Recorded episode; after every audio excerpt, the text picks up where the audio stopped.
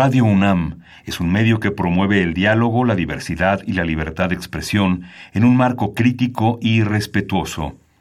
Los comentarios expresados a lo largo de su programación reflejan la opinión de quien los emite, mas no de la radiodifusora.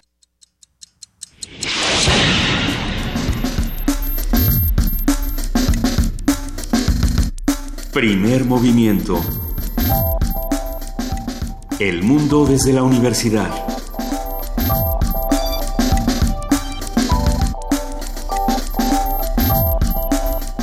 Siete de la mañana con cinco minutos en ausencia de Luisa Iglesias, quien en estos momentos está lidiando, como tantas otras personas, con esta atormentada ciudad, con esta anegada ciudad. Eh, yo soy Juana Inés de esa y está conmigo Miguel Ángel Quemain. ¿Cómo estás, Miguel Ángel? Hola, Juana Inés, buenos días. ¿Tú sí estás seco? Sí, estamos secos. Venturosamente nosotros estamos secos, venturosamente en esta producción nos sucedieron cosas demasiado graves, pero, eh, pero sí esta ciudad demuestra cómo nos vamos acostumbrando a, a la hostilidad de diferentes maneras, a la a la falta de, bienestar. Esta ciudad se convierte de por sí es una ciudad difícil para para quienes no para quienes tienen que usar el transporte público para quienes tienen que desplazarse de alguna manera eh, de un lugar a otro como sucede eh, con tantas personas en esta ciudad que tienen que recorrer grandes distancias bueno pues muchos ayer se vieron definitivamente imposibilitados o este o se quedaron en medio de tormentas, de desbordamiento del río San Buenaventura, de problemas en Periférico Sur. Y bueno, pues eh, va, va toda nuestra solidaridad. Váyanos contando eh, cómo van, Miguel Ángel. Eh, sí fue una, una tarde fragorosa y difícil la de ayer para la Ciudad de México desbordada totalmente, ¿no? Toda la infraestructura. Empezaron a repartir dinero ya en algunas, algunas familias que se quedaron sin nada este pero bueno no, no, no es programático realmente las emergencias están siendo ya lo típico en estos días de huracanes y tormentas tropicales. Sí, y bueno, hace un par de días tú comentabas de tus alumnos y cómo ven que empieza la lluvia en la mitad de clase, saben les que les faltan dos horas o tres o cuatro para llegar a sus casas y no saben qué, con qué se van a encontrar en el camino. Sí. Empieza una lluvia y no sabemos si va a parar, cuándo va a parar y qué consecuencias va a tener. Sí, es algo que, que sí, que asola a toda la gente que está, que transita de, de extremo a extremo de la ciudad, que empieza a llover y que no sabe exactamente con qué se va a encontrar al regreso a casa. Si va a llegar, hasta ocho horas han tardado en llegar esta, esta y la semana pasada. ¿no? Sí, y, mientras, bueno, pues ya sabemos, este, tormentas de otro tipo, eh, dramas bastante, bastante evitables y bastante, eh, si, si no fueran pagados patrocinados por nosotros serían risibles en la en las cámaras eh, unos pelean quieren la presidencia no quieren la presidencia se alinean para el 2018 no se alinean a mí me toca no a ti te toca y todas estas cosas Miguel Ángel pues hoy tenemos un programa rico en, temas y en participaciones. Vamos a, vamos a iniciar con gastronomía, que es el día que nos toca hablar de gastronomía y el, menú es, son libros y la central de abasto. Vamos a conversar con Roberto Carlos Tentle Ortiz, quien es trabajador, trabajador de la central de abasto de la Ciudad de México y uno de los encargados de la biblioteca. ¿Sabe cómo se llama? Gregorio Samsa hay que, hay que platicar sobre este espacio de lectura en medio de la central de abastos, en medio de los puestos. Vamos a subir a nuestras redes sociales las fotografías de eh, las cajas llenas de naranjas junto a las cajas llenas de la Iliada, de la Metamorfosis, por supuesto, y de muchísimas otras cosas. Eh, ya lo estaremos platicando aquí.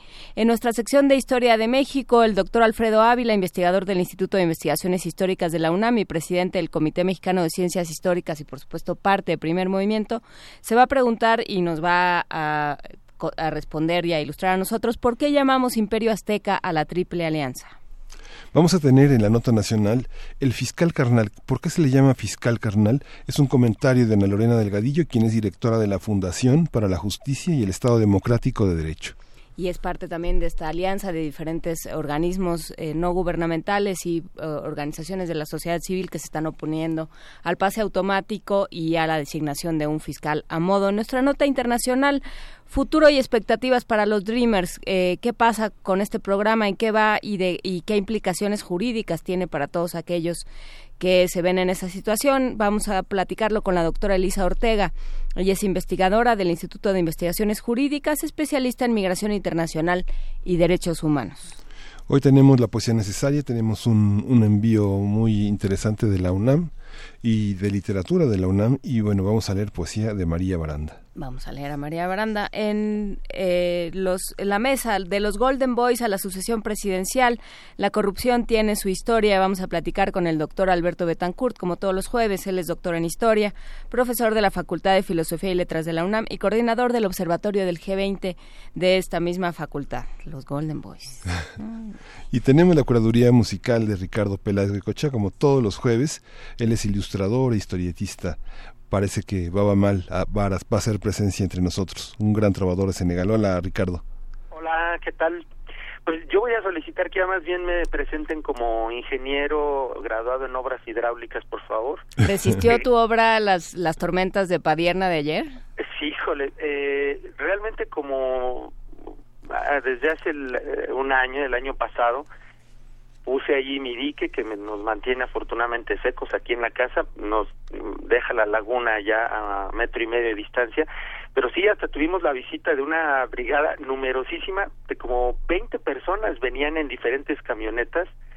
Este, se ve que mi publicación en la página de la delegada creo que tuvo algún efecto, pero no, pues no había realmente mucho que hacer, hay que más bien construir en esta zona que no hay drenaje, hay que construir muchos resumideros, que es lo que han hecho en diferentes zonas, las más críticas, hacen hoyos que permiten la, la absorción de toda esa agua en, al subsuelo, porque pues eso es lo que hemos hecho, una, una consistente impermeabilización de nuestra superficie aquí en la capital. Entonces no solo estamos acabando con los mantos freáticos, sino que además impedimos que se formen más. O sea, hemos, respecto al agua, al parecer venimos tomando las peores decisiones desde hace muchos años en esta ciudad. Pues desde que la fundamos, básicamente. Desde que la fundamos. No, bueno, pero antes había por lo menos este eh, una vialidad acuática. Ahora pues nos tenemos una vialidad acuática, pero con los vehículos eh, eh, más inadecuados para eso, que son estos vehículos motorizados con llantas. además, en cada lluvia se nos queda un carro aquí, en fin, no, bonita la cosa. Muy bien. Reportando desde Padierna, Ricardo Peláez. el ingeniero hidráulico. Eh, vamos con la música de hoy a viajar hasta Senegal, de un país de rico realmente en, en proveer músicos y bandas además a, la música internacional. El músico de hoy es un es un gran trovador guitarrista llamado Baba Mal, eh, así como Baba, como la Baba, la Baba, pero la primera A es, es repetida Baba Mal y el, la A del segundo apellido para que la busquen eh, busquen su nombre en, internet. Eh, ponemos también los, los vínculos ahí en la página para que consulten su música. Eh, él es un familia de pescadores porque nació en Podor, una región de Senegal muy cercana al río Senegal. Eh, y pues eh, contraviniendo la, el interés de la familia que quería que se dedicara a la, misma profesión de pescador, él anduvo de pata de perro desde chavillo aprendiendo música en la capital, en Dakar, luego viajó a París donde también estuvo estudiando algo de música. Y con su amigo Mansur Sek eh, grabó sus primeros discos, él lo ha acompañado también a lo largo de su carrera, una carrera ya muy larga que tiene más de, de 17 discos y que lo ha llevado por todas partes del mundo. Eh, eh, últimamente además ha estado colaborando con grupos ingleses, sacó un disco en el 2016, un grupo inglés llamado Montfort and Sons y otro grupo muy curioso que se llama Los Very Best, formado por unos productores eh, y DJs ingleses y un músico africano de Malawi, eh, una banda ahí multirracial del que ya pondremos algo una de estas semanas. eh, y además eh, se destaca porque ha estado trabajando siempre muy cerca de las Naciones Unidas, es emisario juvenil del programa para el desarrollo y embajador mundial de, Oxfam también, y él considera que pues, su trabajo de música y de activismo tienen mucho que ver porque ambos ambas actividades contribuyen a la comprensión y a, a tender puentes entre las culturas. Eh, dice que la mayoría de los problemas que tenemos son porque la gente no viaja lo suficiente y descubre otras personas y disfruta de su compañía. Eh, considera que viajando descubrimos que la humanidad es tan bella, caras diferentes, diferentes culturas, colores, diferentes sonidos, que vivir en un lugar es muy aburrido y es que su cultura además es de como de viajantes, de migrantes de la zona de donde él él viene. Eh, vamos a empezar con una pieza de su de su disco Televisión eh, y, la pieza se llama justamente así Televisión. Y esta pieza habla sobre sobre el viajar precisamente sobre este mundo globalizado y los trabajadores que van de un lado de un lado para otro. Ya a lo largo de la mañana estaremos escuchando algunas otras cosas. La segunda es una pieza muy curiosa, la que vamos a, escuchar por ahí de las ocho, que ya verán que tiene unos tintes como de pirecua michoacana, muy curiosa esta esta pieza y van a, encontrar unos, por supuesto no es que tenga que ver, pero la sonoridad es muy muy parecida. Yo empalmaba dos piezas una de Pirecua michoacana con unas cantantes femeninas y la pieza de él y le subí y le bajaba el volumen de otra y era curioso cómo tenían esa esa misma cadencia. Eres curiosito, ¿verdad, Peláez? Sí, sí, sí, no, como ven tengo tiempo de sobra y las, las inundaciones me recluyen aquí, pues entonces me dedico a hacer esta clase de cosas. Perfecto. Muy bien, bueno, pues muy buen día, esperamos que disfruten esta esta participación musical, estas piezas y pueden consultar la música de, de Baba Mal después por su cuenta y explorar su vasta producción. Perfecto, pues vamos a escuchar televisión y vamos sí a preguntarnos esto que atinadamente comentas, ¿por qué no viajamos más y nos conocemos más y dejamos de tenerle miedo a todo lo que no conocemos? ¿no? Precisamente de ahí viene. Buen planteamiento este de él, ¿no? Conocer otras culturas, pues vacuna contra la, la indiferencia además y contra el desconocimiento y miedo al otro, sin duda. Exactamente. Muchísimas gracias Ricardo Peláez, nuestro ingeniero hidráulico, productor en pantuflas, ilustrador de cabecera y por supuesto curador de los jueves. Muchísimas gracias Ricardo Peláez. Abrazo para todos, saludos, muy buen día. Buen día, hasta luego.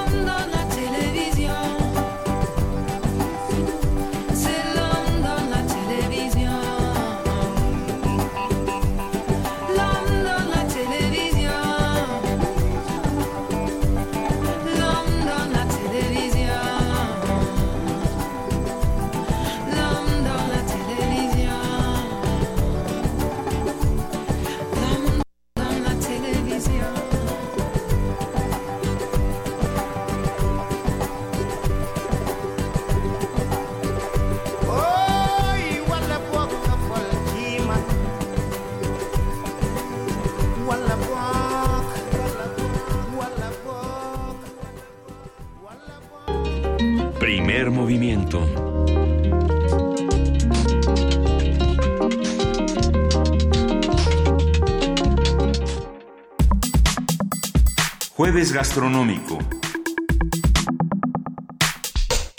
Con más de 500 títulos y un acervo de crecimiento, la Biblioteca Gregorio Samsa lleva tres años operando en la central de abasto de la Ciudad de México. El establecimiento ofrece buenas, buenos precios y calidad frutal, además de libros donados por los clientes. Entre la oferta editorial pueden encontrarse obras de Mario Vargas Llosa, Gabriel García Márquez y títulos clásicos como El Conde de Montecristo o La Iliada y lecturas para el público infantil. Vamos a conversar sobre este libro club en la central de Abasto, su labor, sus afanes, sus clientes y su forma de funcionar con Roberto Carlos Tentle Ortiz, quien es trabajador en la central de Abasto y uno de los encargados de la biblioteca Gregorio Samsa. Bienvenido, Roberto Carlos. Buenos días. Buenos días. A ver, eh, tú eh, estuvimos platicando, Roberto, aquí afuera del aire y nos contabas que eh, hace 20 años que trabajas en la central. Sí, aproximadamente 20 años. Yo llegué ahí como en el 1997. Ok, ¿a hacer qué? Este, bueno, yo prácticamente de todo trabajaba este en un puesto, este vendiendo, este también cargando las los productos, este y demás cosas. Muy bien, lo, lo, que se ofrezca en la central. ¿Y dónde está la biblioteca y cómo funciona? Porque para nosotros fue una sorpresa, como me imagino que lo será para el resto de la gente que nos escucha, que de pronto nos dijeran, no solo hay una biblioteca, sino que se llama Gregorio Samsa, en honor, supongo, a todos los habitantes, a muchos de los habitantes de la, de la central de Abastos. ¿Cómo llegaste ahí? Bueno, este, la, primero la biblioteca está ubicada en la bodega I-73 de la, bueno, el, entre el pasillo 2 y 3 de la IJ. Este, esta biblioteca, como bien lo dijeron, tiene aproximadamente tres años y eh, empezó con la idea mm, precisamente de uno de nuestras de nuestros clientes que nos alentó a poner un lugar una unos libros para que la gente se acercara a leer. Este y de hecho ella fue la primera en donar este algunos libros con los cuales empezó la biblioteca. Esta biblioteca empezó con aproximadamente 150 libros y este al día de hoy hay aproximadamente 700 libros este de pues prácticamente de, de diferentes temas como literatura clásica, literatura contemporánea, libros infantiles, eh, enciclopedias también tenemos. Sí, uno podría imaginar, digamos, alrededor de unos siete, entre unos ocho entrepaños eh, de 250 por 250. Así Aproximadamente, ¿no? ¿Hay espacio para leer? ¿Se, se, sientan lectores a pasar el tiempo ahí? ¿O, es, de, paso? en eso sí estamos un poco limitados. El lugar donde nosotros vendemos es un local pequeño, entonces no hay lugar para que puedan permanecer ahí y leer. La mayoría, bueno, todos los libros que llegan a pedir los toman, este, se los llevan y después los regresan. ¿Y qué, qué se, quién va? ¿Quién lo visita? ¿Los, ¿Los que trabajan ahí? ¿Los que van a comprar? ¿Quién, ¿Quién visita la biblioteca? Bueno, en realidad la biblioteca está abierta para todo público, no, no hay restricciones. De hecho, este, para poder llevarse un libro no necesitan más que tener ganas de leerlo, porque no se les pide absolutamente nada, credenciales ni nada. Solo este, en cada libro hay una tarjeta bibliográfica en la cual está el título del libro y ahí anotan su nombre, dejan la tarjeta y cuando regresan el libro nuevamente se pone ahí. Esto nada más es para un control, pero en realidad no, no es algo que los limite, sino pueden ser clientes, pueden ser este vendedores de ahí de la central los que puedan leer. En un espacio tan con tanta movilidad, tú llevas 20 años trabajando allí, pero hay personas que duran dos días trabajando. Alguien que tiene una movilidad y se lleva los libros, ¿qué pasa? Este, pues no, no pasa nada. en realidad, este, si el propósito de la biblioteca era, bueno, es que la gente se acerque a leer, este, y no teniendo miedo de que, este, debo dejar hacer papeleo, hacer trámites o que los estén siguiendo por no devolver un libro, sino que nosotros les les decimos que pueden llevarse el libro, en cuanto lo terminen de leer lo pueden regresar. Así ha habido algunos libros que no han regresado, pero esperemos que pronto regresen. Regresarán en algún momento en otras eh, advocaciones, no te preocupes. Pero lo que es interesante siempre en estos casos, en el caso de este tipo de proyectos, de los de las salas de lectura, de los libroclubes, es el, el que dice yo me hago cargo, porque lo fácil es poner los libros, ¿no? Tú sabrás. Lo difícil es gestionar, quitarles el polvo, tenerlos ahí, atender a la gente, este, porque además la gente termina los libros y quiere platicar. ¿A ah, eso te toca a ti?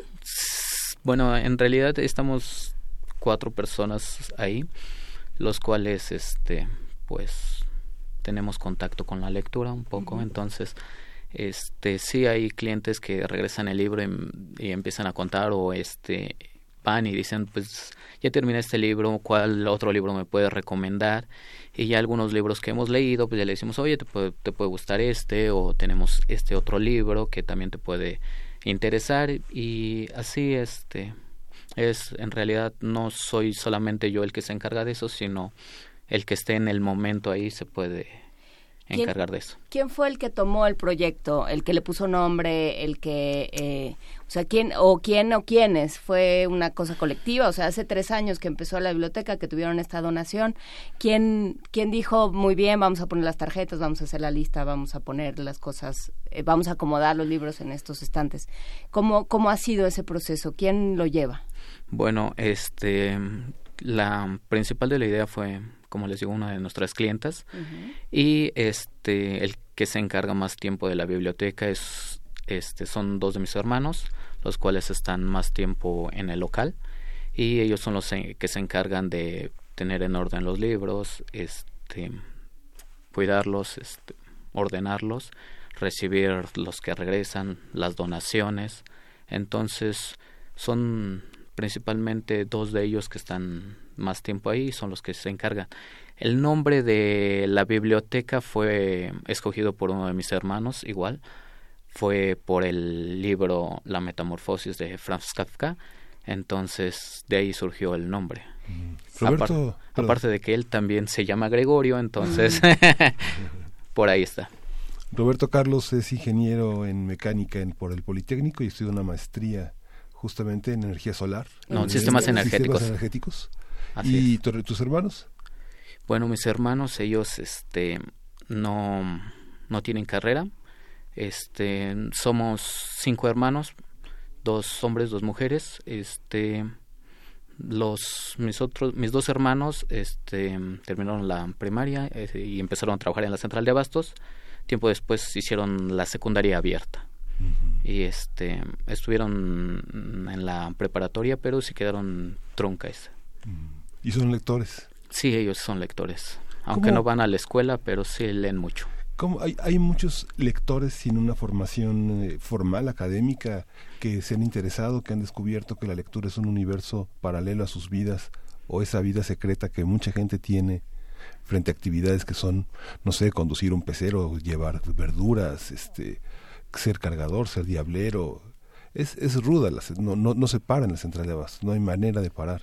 Quien trabaja ocho horas o trabaja ocho horas seguidas. Bueno, sí, en realidad en la central de abastos se trabaja un poquito más de ocho horas diarias.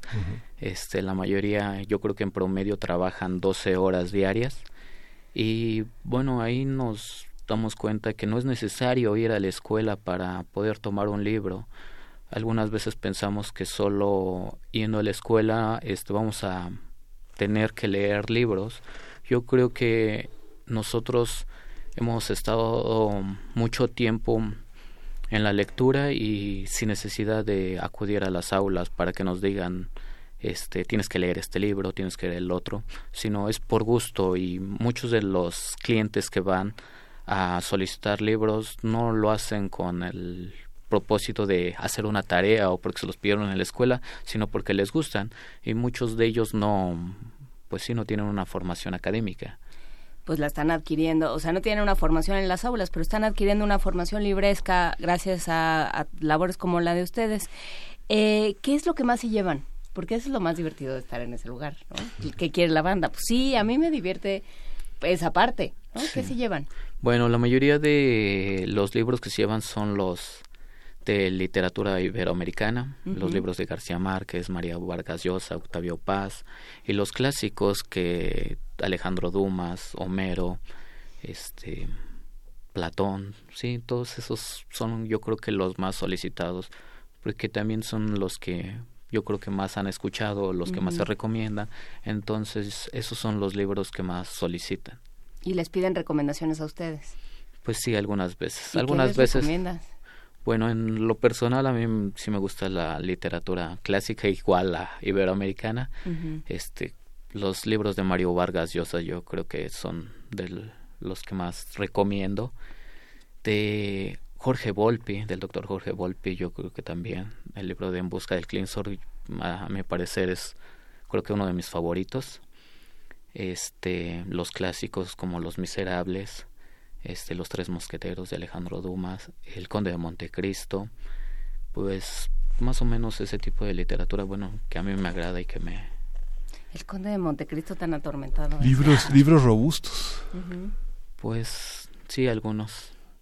La gente se espanta de que estén gordos los libros, pide de libros delgaditos para empezar. Este, ¿Cuál es la relación? ¿Cuál es la relación con el objeto? Este, bueno, en realidad la mayoría de los clientes que que dicen pues la mera verdad yo no soy muy aficionado a leer, entonces quiero un libro que me llame la atención y pues sí, por ejemplo le recomendamos como el libro de El niño con el pijama de rayas, que mm. este que no es tan complejo, es una historia muy buena y no está tan grande para que así como que se frustren y ya no quieran leer.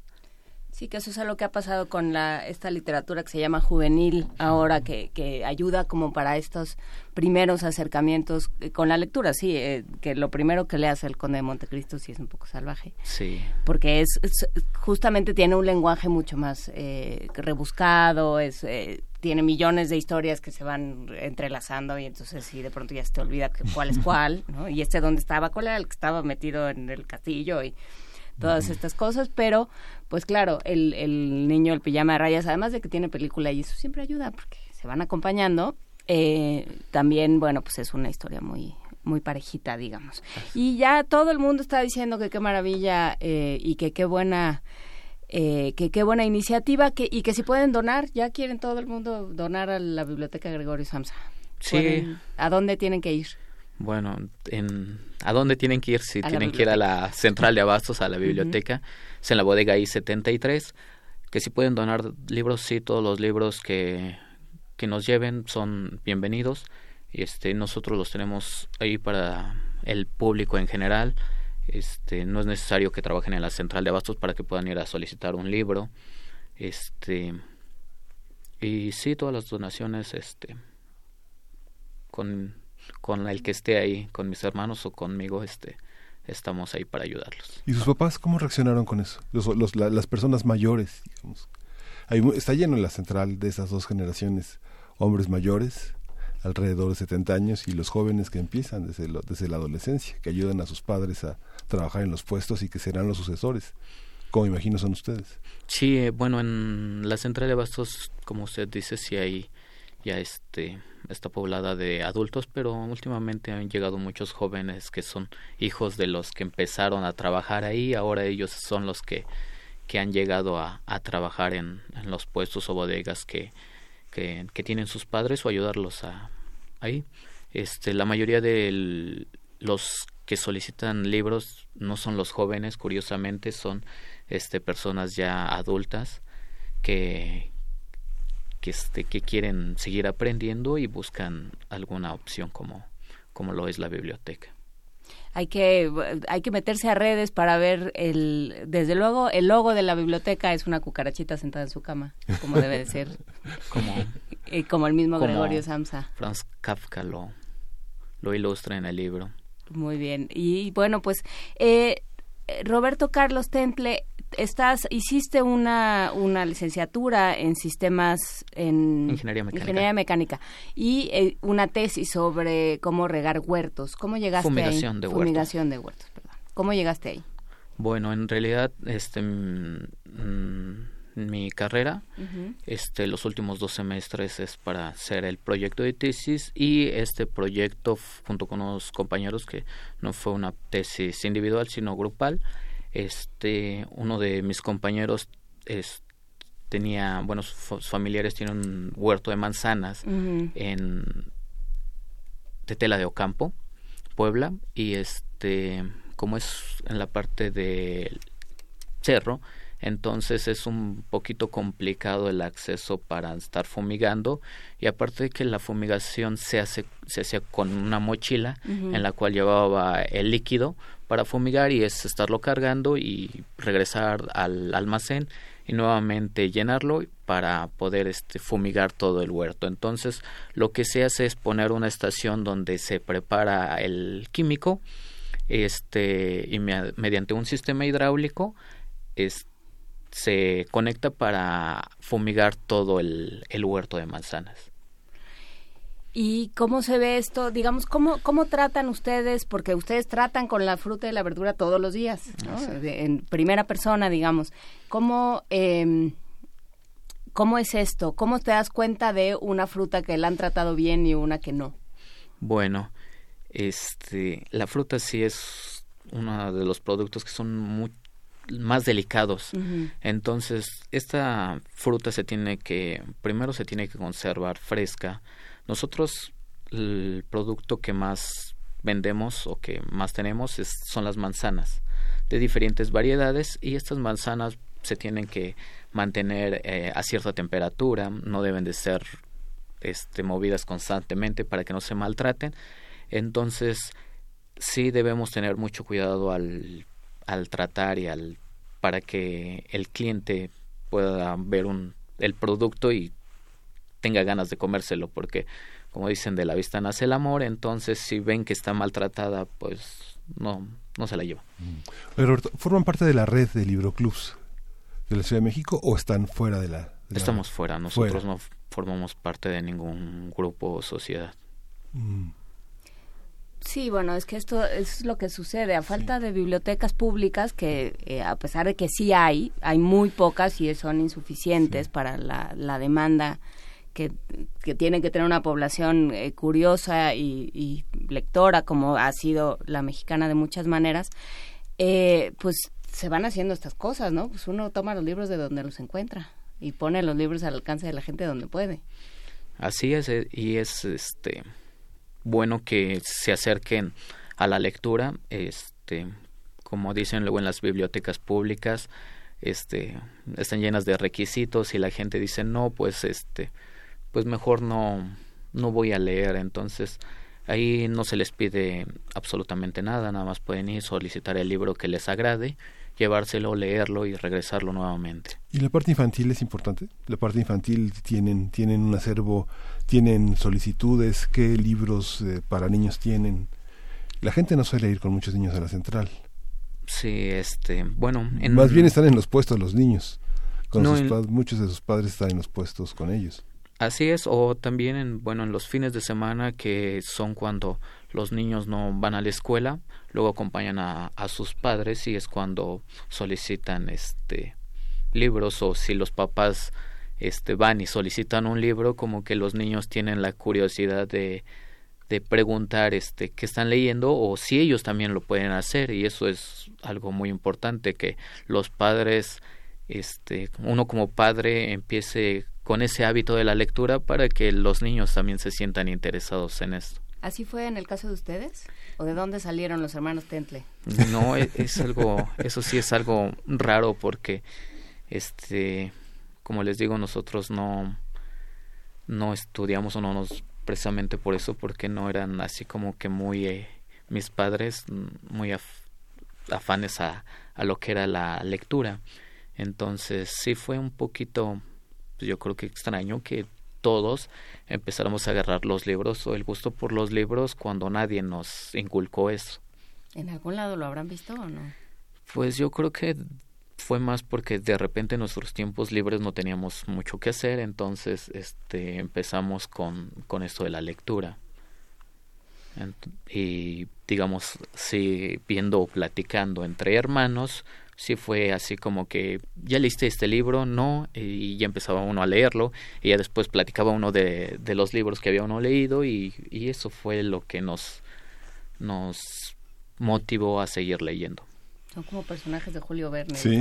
Vamos a hacerles una novela. Sí. Muchísimas gracias. En medio de lo- todos los naufragios de esta ciudad hay unas historias de, de balsas que sobreviven. Muchísimas gracias, Roberto Carlos Tentle Ortiz, trabajador de la Central de Abasto de la Ciudad de México, maestrante en sistemas energéticos por el Politécnico y uno de los encargados de la biblioteca Go- Gregorio Samsa. Muchísimas gracias eh, y saludos a todos tus hermanos.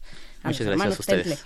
Y bueno, pues ya todo el mundo se está apuntando para las donaciones. Vamos a ver eh, qué hacemos. Vamos a ver si aquí concentramos algunas cosas y luego vemos cómo se las pasamos. Vamos eh, platicándolo. Pero muchas gracias, Roberto, por esta visita. No, gracias a ustedes. Y vamos a, vamos a escuchar Millavele de Baba Mal del disco Missing You de 2001. Dice Ricardo Peláez que es una curiosa similitud al sonido de las pirecuas michoacanas. Y hace algunos años, en 1987, llegó Mary Ferguson, una periodista inglesa que junto con Eduardo Llerenas formaron Discos Corazón y Baba Mal. Y toda la playa de, de hombres de Senegal, de Costa de Marfil, se emparentaron con Mono Blanco, con los leones de la Sierra de Hichú. Y somos tan parecidos que vamos a escuchar esto.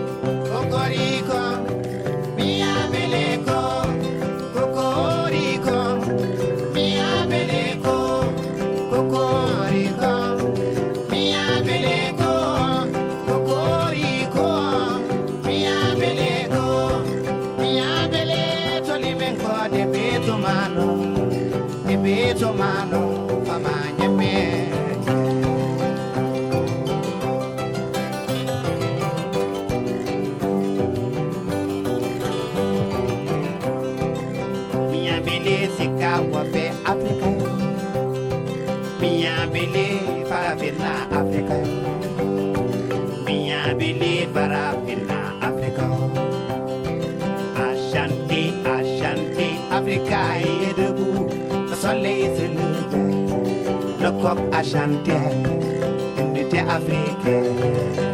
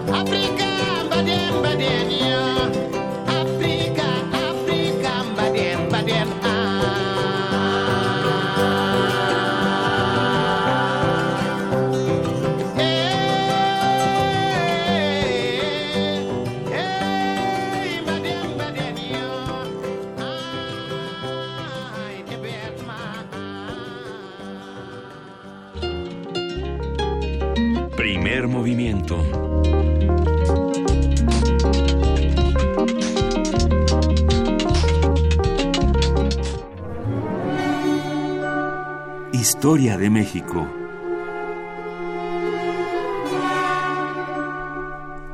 Y después de esta entrada como del fantasma de la ópera, está con nosotros Alfredo Ávila en la línea. ¿Cómo estás? Hola, Juan Inés, buenos días. Buenos días. Eh, cuéntanos, el, el Imperio Azteca, la Triple Alianza, ¿qué es, ¿qué es lo que estamos entendiendo o ya no estamos entendiendo? Pues mira, lo, lo que se me ocurrió para, para este programa es eh, hablar de, de eso que se llama Imperio Azteca. y, eh, y hay que recordar, que esto lo podemos encontrar hasta en, en las papelerías, o, bueno, ahora ya la gente no va a la papelería, pero va al, a- al Internet y descarga mapas. Y en los mapas nos podemos encontrar de pronto allí un territorio enorme al que se le llama Imperio Azteca, que llega prácticamente hasta el Soconusco y un poquito más allá, ¿no? Y hacia el norte para las para las Huastecas, al sur hasta hasta la costa del, del Pacífico. Y nos imaginamos que el Imperio Azteca, pues es un estado, es, un- como un país, como como lo son los actuales, o como lo eran los imperios de, de periodos posteriores a, a la, a la conquista de México.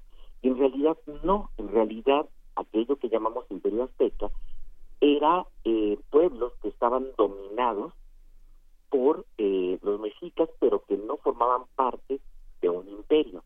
Voy a tratar de, la organización política básica en el mundo mesoamericano es algo que los especialistas llaman altépetl, es decir, es un- una ciudad-estado, más o menos para, para dejarlo claro. Es una ciudad que tiene su propio gobierno y que alrededor de esa, de esa ciudad hay algunas tierras que forman parte de la propia comunidad eh, y- hasta allí. Esto mismo es México Tenochtitlan. México Tenochtitlan es un altépetl. Pero sabemos que después de la guerra que tiene con eh, Tacuba, consigue una alianza, consigue aliarse con Texcoco y con lo que quedó de Tacuba. Y en Tacuba es interesante porque allí sí los mexicas impusieron su propio gobierno. Eh, es tal vez el único territorio conquistado, en, en un sentido estricto, por los mexicas. Estos forman lo que nosotros llamamos la Triple Alianza, que se lanzaron desde 1420 y tantos, 1427, 28, se lanzaron a dominar, a pelear contra otros altepecs y a estos otros altepecs les exigían tributo, les exigían que les pagaran tributo y otra cosa muy importante, que permitieran a sus comerciantes, a los comerciantes mexicas, entrar eh, a, a estas comunidades, a estos pueblos. Pero no les organizaban el gobierno, no cambiaban ni siquiera los gobernantes que, que había, a menos que hubieran sido muy, muy férreos eh, eh, en su lucha contra los mexicas, entonces eh, buscaban algún enemigo de ese gobernante para que se quedara eh, al frente del nuevo Altepec. Pero no se trata entonces de, un, de un país, como a veces lo imaginamos, sino de una ciudad-estado que le hace la guerra a otras ciudades-estados para que le paguen tributo y para que le para que permitan a sus comerciantes estar allí eh, eh, y, y pasar poder pasar por esos territorios. Es una imagen muy diferente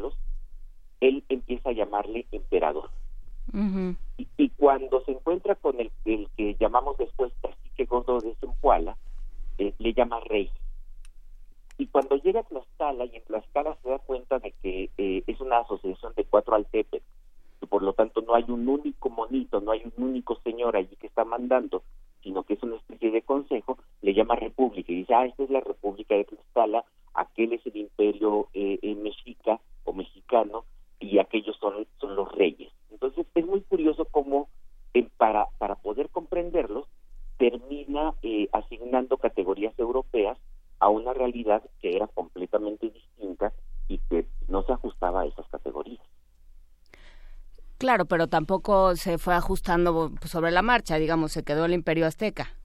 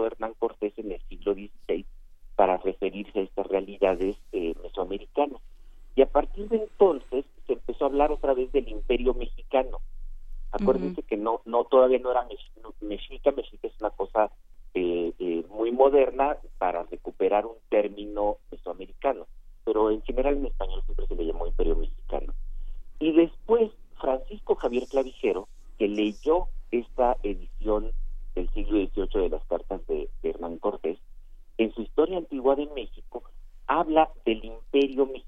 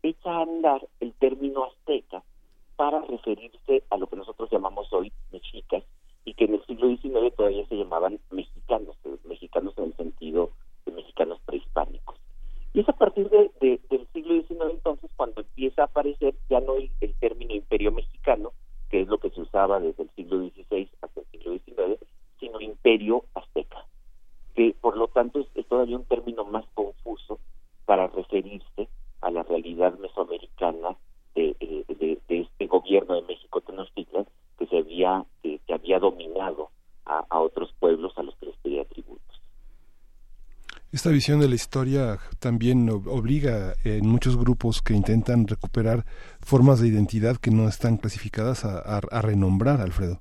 Esta visión de renombrar tendría que tener como base todo lo que tú estás diciendo en, esta en esta nómina de, nombres que implican también una, una delimitación de una realidad muy, eh, muy editada en su momento sobre lo que es el país y sobre lo que se fue configurando como país. Claro, porque mira, el, lo que México quiso hacer ya en el siglo XIX y sobre todo con el nacionalismo del siglo XX fue intentar encontrarle una entidad eh, territorial pues casi casi eterna y si no eterna por lo menos de antes de la conquista. Y entonces empezaron a imaginar y, esto es algo que vemos en los mapas insisto los mapas de las monografías que encuentra uno en la papelería eh, el imperio azteca como una realidad ya cerrada como si fuera un estado moderno que desde el punto de vista eh, eh, nacionalista de comienzos del siglo XX, pues ese imperio azteca sería el antecedente natural de la patria mexicana o de la nación de la nación mexicana. Y también otra otra clase de construcción identitaria que la encontramos, por ejemplo, entre las comunidades chicanas. Eh, el, el Aztlán, de donde viene el término... Ahí. Alfredo, te perdimos. ¿Ya, lo, ¿Ya no lo escuchamos? Vamos a recuperar la llamada con Alfredo Ávila, porque se quedó en de donde viene el término y lo perdimos. Pero creo que va a ser, ¿será después del corte? Pregunto a la producción, o, o nos seguimos a ver, lo estamos intentando. Pero bueno, pues sí, evidentemente son, eh, como dices, eh, Miguel Ángel, son visiones de la historia, son formas de, de, interpretarse que se han ido, eh, que se han ido quedando y que permanecen, que permanecen hoy. Sí, justamente pensaba pensaba en las nominaciones que muchos eh, que muchos pueblos tienen, por ejemplo, en España, tanto en Cataluña como en Valencia, como en la parte de Euskadi, que eh, obliga a recuperar los nombres de la que estuvieron prohibidos, que nadie pronunciaba y que ahora tienen un significado, que tienen significados tan, tanto laicos como religiosos de una historia muy antigua y que ahora esta idea de recuperar mexicas para el gobierno de la ciudad para e, evitar esta idea de chilango tener visiones alternativas a ese mundo es muy interesante ¿no? pero si se recupera la historia como lo está haciendo Alfredo Ávila en este sentido ¿no? por lo menos estamos recuperando nuestro carácter eh, de ciudad de canales, eso sí. Eso sí lo estamos recuperando. no imagino, no imagino cómo, cómo habrá aparecido en la mente de Hidalgo y de Morelos esta, esta, esta esta capacidad de, nombrar desde el mundo mesoamericano, que creo que Hidalgo estaba más en la ilustración que en el pasado prehispánico y en la recuperación de los cronistas de Indias. Sí, eso era algo de lo que había que salir. Eso era algo de lo que se venía, pero que ya, pero que ya había quedado atrás. Y bueno, pues eh, eh, lo, lo, seguiremos platicando más bien con el doctor Alfredo Ávila. Muchísimas gracias y regresamos a la segunda hora de primer movimiento. Primer movimiento. Hacemos comunidad.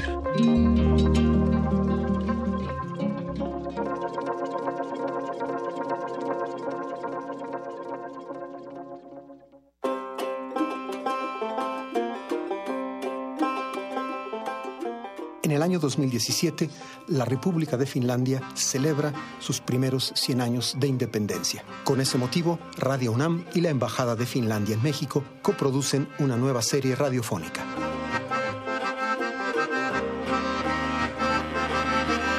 Soy Juan Arturo Brennan y los invito a escuchar Finlandia, 100 años, 100 músicas.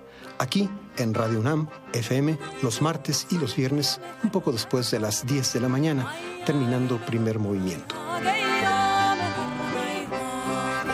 Finlandia, 100 años, 100 músicas.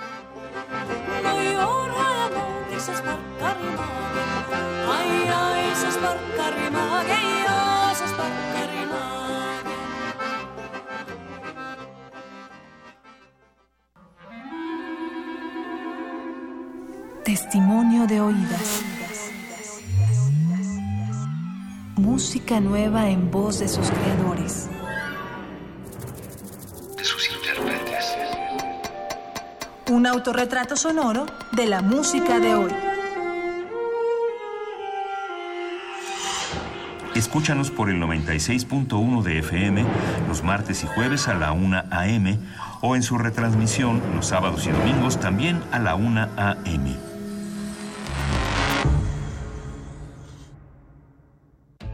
Hace poco me cambié de casa y nadie me visitó. Pensé que a todos les había dado igual, pero recordé que no les di mi nueva dirección.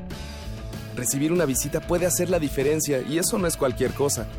Como tampoco lo es poder opinar sobre lo que pasa en mi colonia. Eso puede cambiar todos mis días. Por ello, ya fui al módulo de línea a actualizar el domicilio en mi credencial para votar. Porque mi país me importa, quiero participar en las decisiones que me afectan a mí y a mi comunidad. Instituto Nacional Electoral, INE.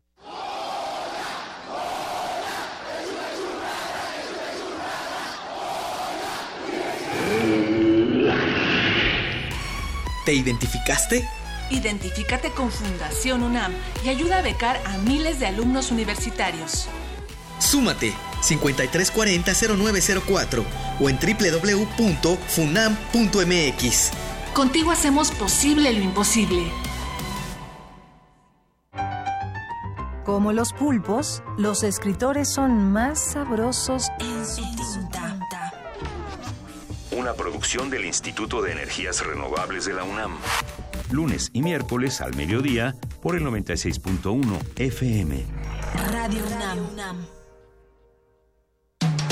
Búscanos en redes sociales, en Facebook como Primer Movimiento UNAM y en Twitter como P Movimiento o escríbenos un correo a primermovimientounam@gmail.com. Hagamos comunidad. De la mañana con tres minutos y sigue en la línea Alfredo Ávila. Nos quedamos platicando durante el corte eh, que cómo era extraño que fuera Clavijero quien le dio nombre a, a nuestra República Independiente o a, eh, o a eso que se iba a convertir en una República Independiente. Pues es que mira, la verdad es que cuando México se volvió, perdón, se volvió un país independiente, pues eh, eh, no tenía nombre. Hab- había que buscar, había que buscar un, un, un nombre. Eh, evidentemente no podía ser, no podía seguir siendo Nueva España, porque pues estaban liberando precisamente de- del dominio, del dominio español, y por ahí surgieron algunas voces. Una de las más populares era Anáhuac. Hay que recordar que José María Morelos en el Congreso de Chilpancingo y luego Servando Teresa Emier proponían, proponían el nombre eh, Anáhuac. Pero terminó imponiéndose México precisamente porque lo que se independizó fue primeramente un imperio.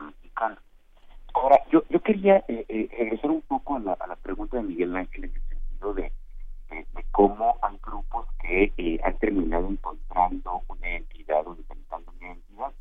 Y, y simplemente para señalar, se trata de procesos de construcción de la memoria que, como sabemos, actualmente no están relacionados con los hechos históricos, sino que se toman solamente unos cuantos hechos históricos, no se toman eh, por completo, partir de ellos se empieza a inventar una tradición. Y, y esto es algo que podemos encontrar desde los grupos chicanos en Estados Unidos, que se asumen como, como los que viven en el auténtico Aztlán, hasta los grupos de poncheros y otros eh, otros sectores sociales en, en la Ciudad de México, en el Valle de México. Alfredo. también- eh, sí, perdón. Es que, que nos están preguntando en producción si vas caminando, si te puedes quedar quietecito unos minutos, por favor. Este, ya me, ya me puse de, de pie y ya no estoy, ya no estoy cuidando. Muy bien.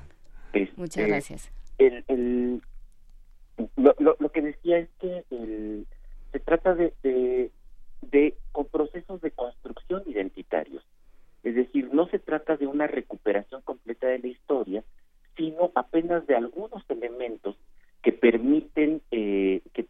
forjar estas memorias y por lo tanto estas nuevas identidades que parte del grupo de los ateneístas para entender en qué ciudad están parados, en dónde, dónde están viviendo. Y estos eh, intentos eh, consecutivos que podríamos pensar desde López Velarde hasta Salvador Novo con la nueva grandeza mexicana, que tiene que ver con una cuestión etimológica prácticamente de la identidad, ¿no? Sí, por supuesto. Eh, las palabras, bueno, esto lo saben ustedes muy bien, las palabras son muy importantes a veces a veces pensamos eh, sobre todo cuando nos referimos a políticos y a personajes eh, eh, como ellos que una es la cosa que dicen y otra es la cosa que hacen como que siempre solemos hacer esta división entre lo que se dice y lo que se hace pero nos olvidamos que lo que se dice también es muy importante y que las palabras también son cosas las palabras terminan con, terminan dándole a un, a una sociedad terminan dándole identidad entonces, eh, regresando al tema del, llamado imperio, del llamado imperio azteca, en los años, a partir de los años 40, con, y, hasta los 80, comienzos de los 90 del siglo XX, con los libros de texto y los programas oficiales de la Secretaría de Educación Pública, pues los niños de Baja California, los niños de Tijuana o los niños de Mérida, imaginemos un niño en Yucatán con apellido maya, pero que en los libros aprendían que sus ancestros eran los aztecas y que sus ancestros eran eh, era el imperio azteca. Es una manera de construir una, una identidad nacional. Sí, eh, ficticia, pero pues, construida exactamente. Bueno, como todas las identidades nacionales, ¿eh? o sea, no hay una identidad nacional que no sea que no sea ficticia. Pues sí, pues muchísimas gracias, eh, doctor Alfredo Ávila. Ya ahora sí podemos dejar de jugar a los encantados y puedes eh, proseguir tu día y tus, tus diversas actividades el día de hoy y esperamos tenerte con nosotros la próxima semana. Por ahí estaré, familia. Muchas gracias. gracias. Hasta luego. Eh, vamos a música. Muchísimas gracias, doctor Ávila. Y nos vamos a música, Miguel. Sí, Bayo que significa El huérfano, canción que abre el disco del mismo nombre de 1991 de Baba Mal y en la que añora el regreso a casa de un joven solitario para poder estar con su familia tras vivir en Europa. Centripetados estos hombres de África que, que, que son grandes trovadores. Baba Mal, huérfano.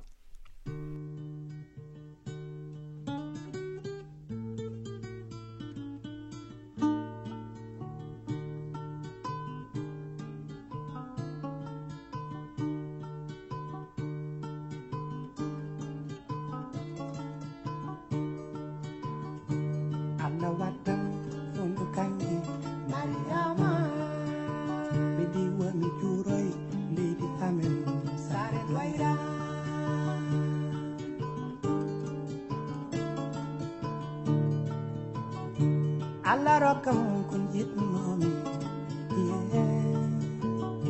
tude balde mane de kam asuka ye mi wora mi worte si labam wora mi worte bandira bam ya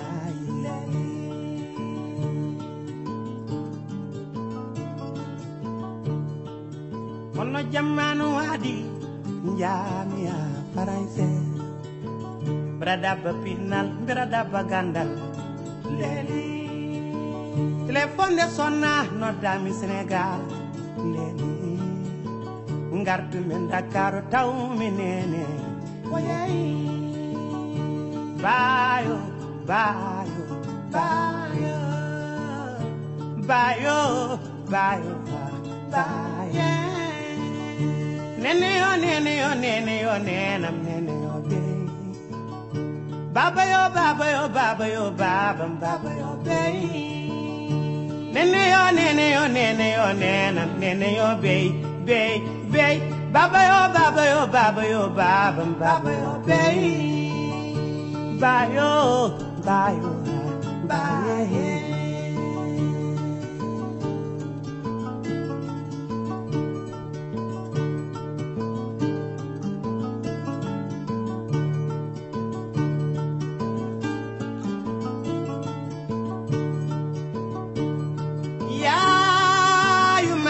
Kecco bernde baba jurum dero.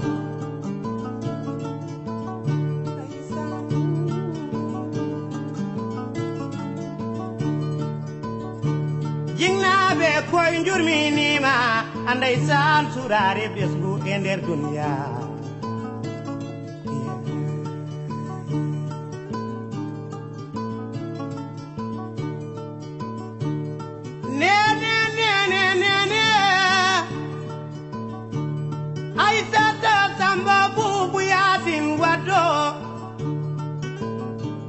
yumban fatu yumman mama e lay mal.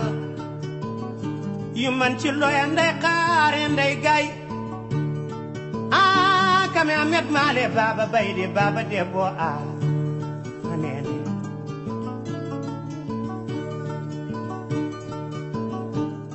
ay daxar sanotar e mada Primer movimiento.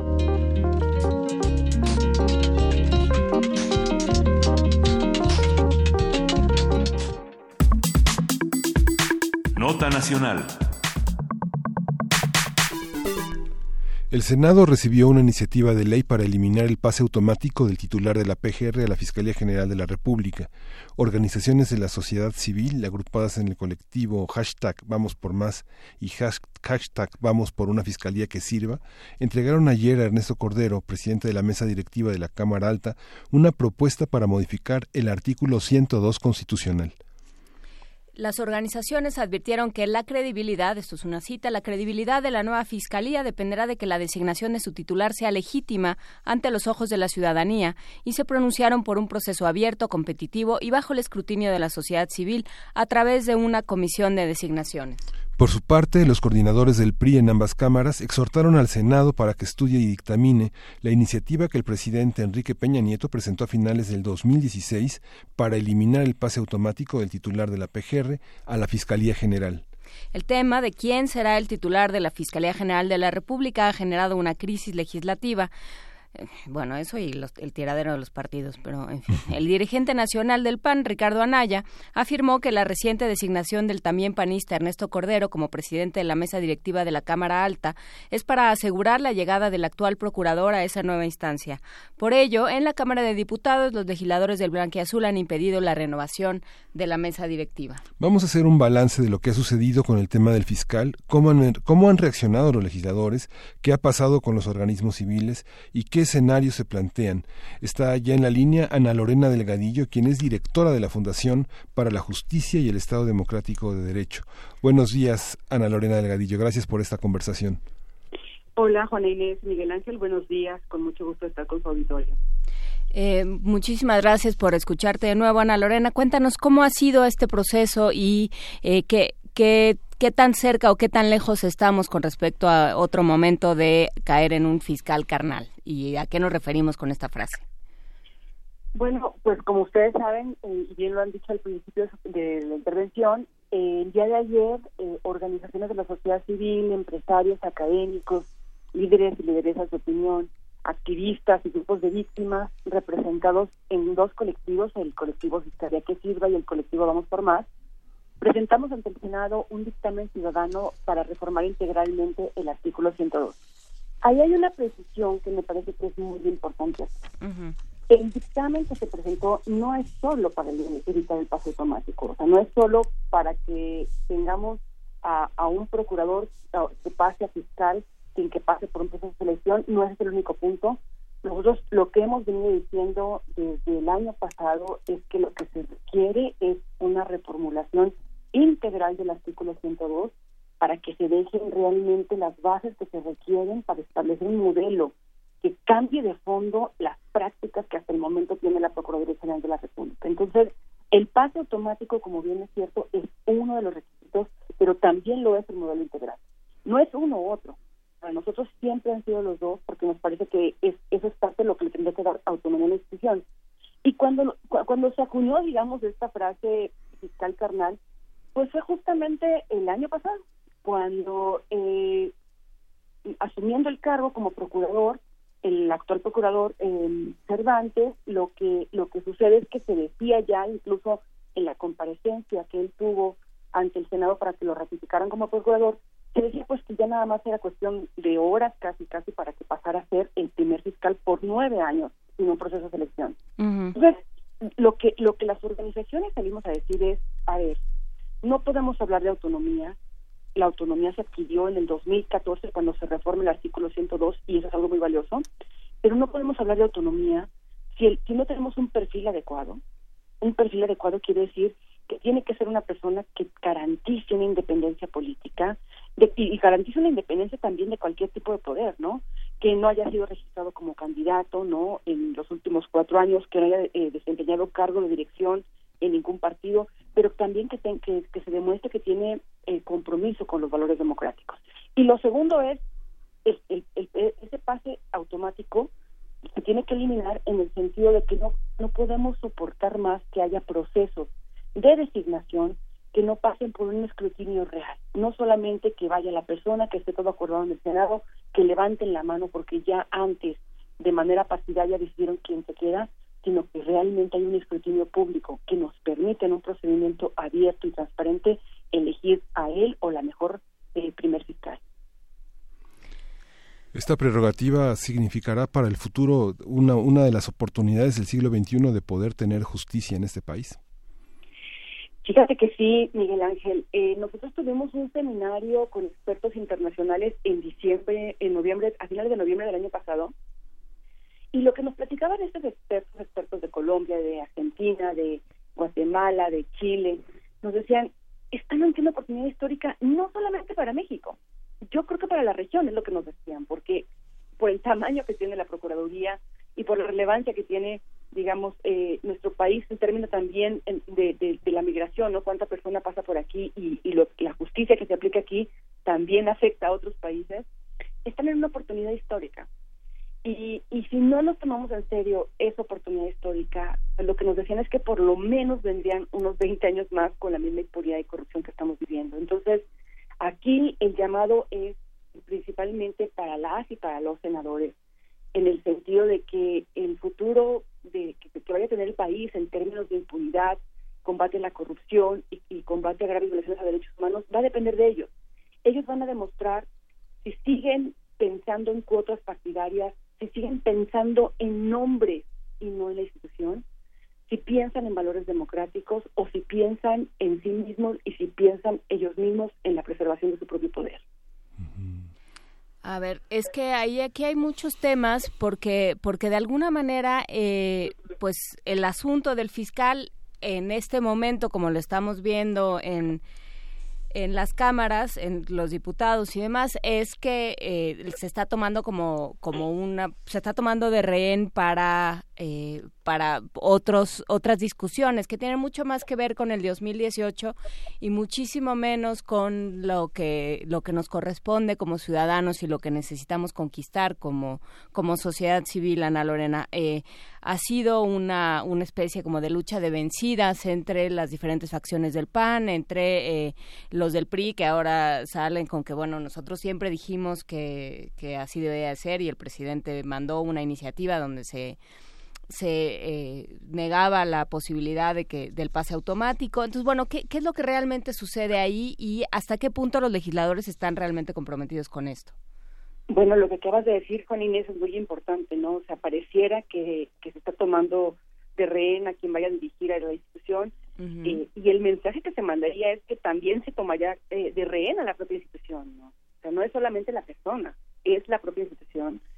Y, y, y, no, nosotros creemos que es muy delicado que una de las instituciones más importantes para la lucha contra la impunidad y contra la corrupción esté en el medio de una negociación política si, si la siguen dejando en medio de una negociación política y no piensan en la situación que está enfrentando el país eh, en términos de impunidad y corrupción, no vamos a tener una situación que funcione. Porque yo lo decía al principio, efectivamente son dos cosas las que se requieren. Se requiere un perfil adecuado, un procedimiento adecuado de selección, pero también se requiere un modelo integral. Podríamos tener incluso un muy buen modelo.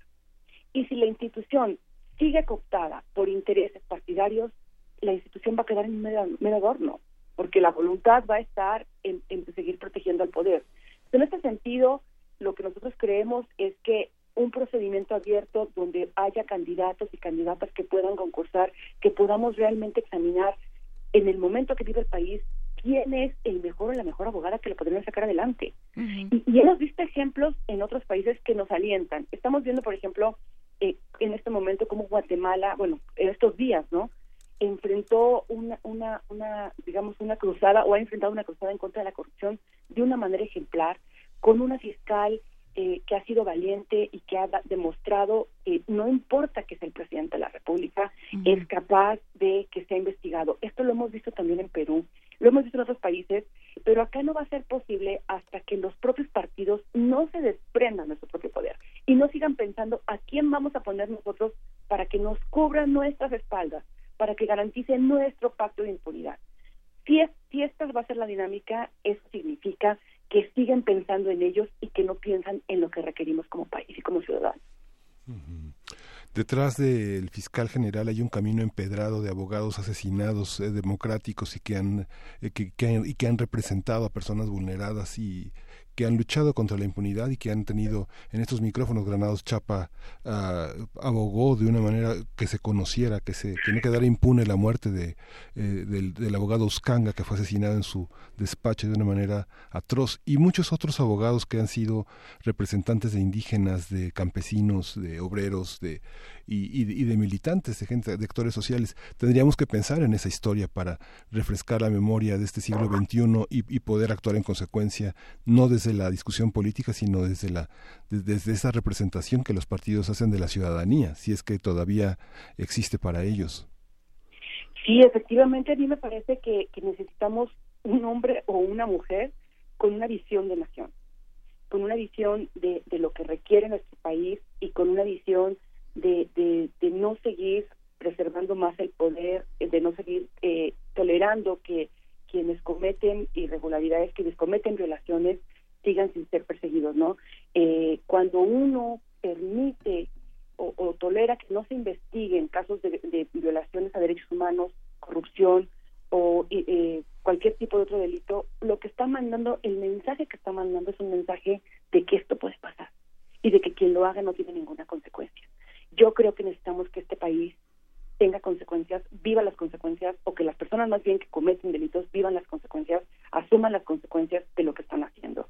Y en ese sentido, pues es importante para la autonomía que lo que se piense es que el Servicio de Procuración de Justicia demanda independencia y objetividad. Esto quiere decir que demanda que se aplique la ley.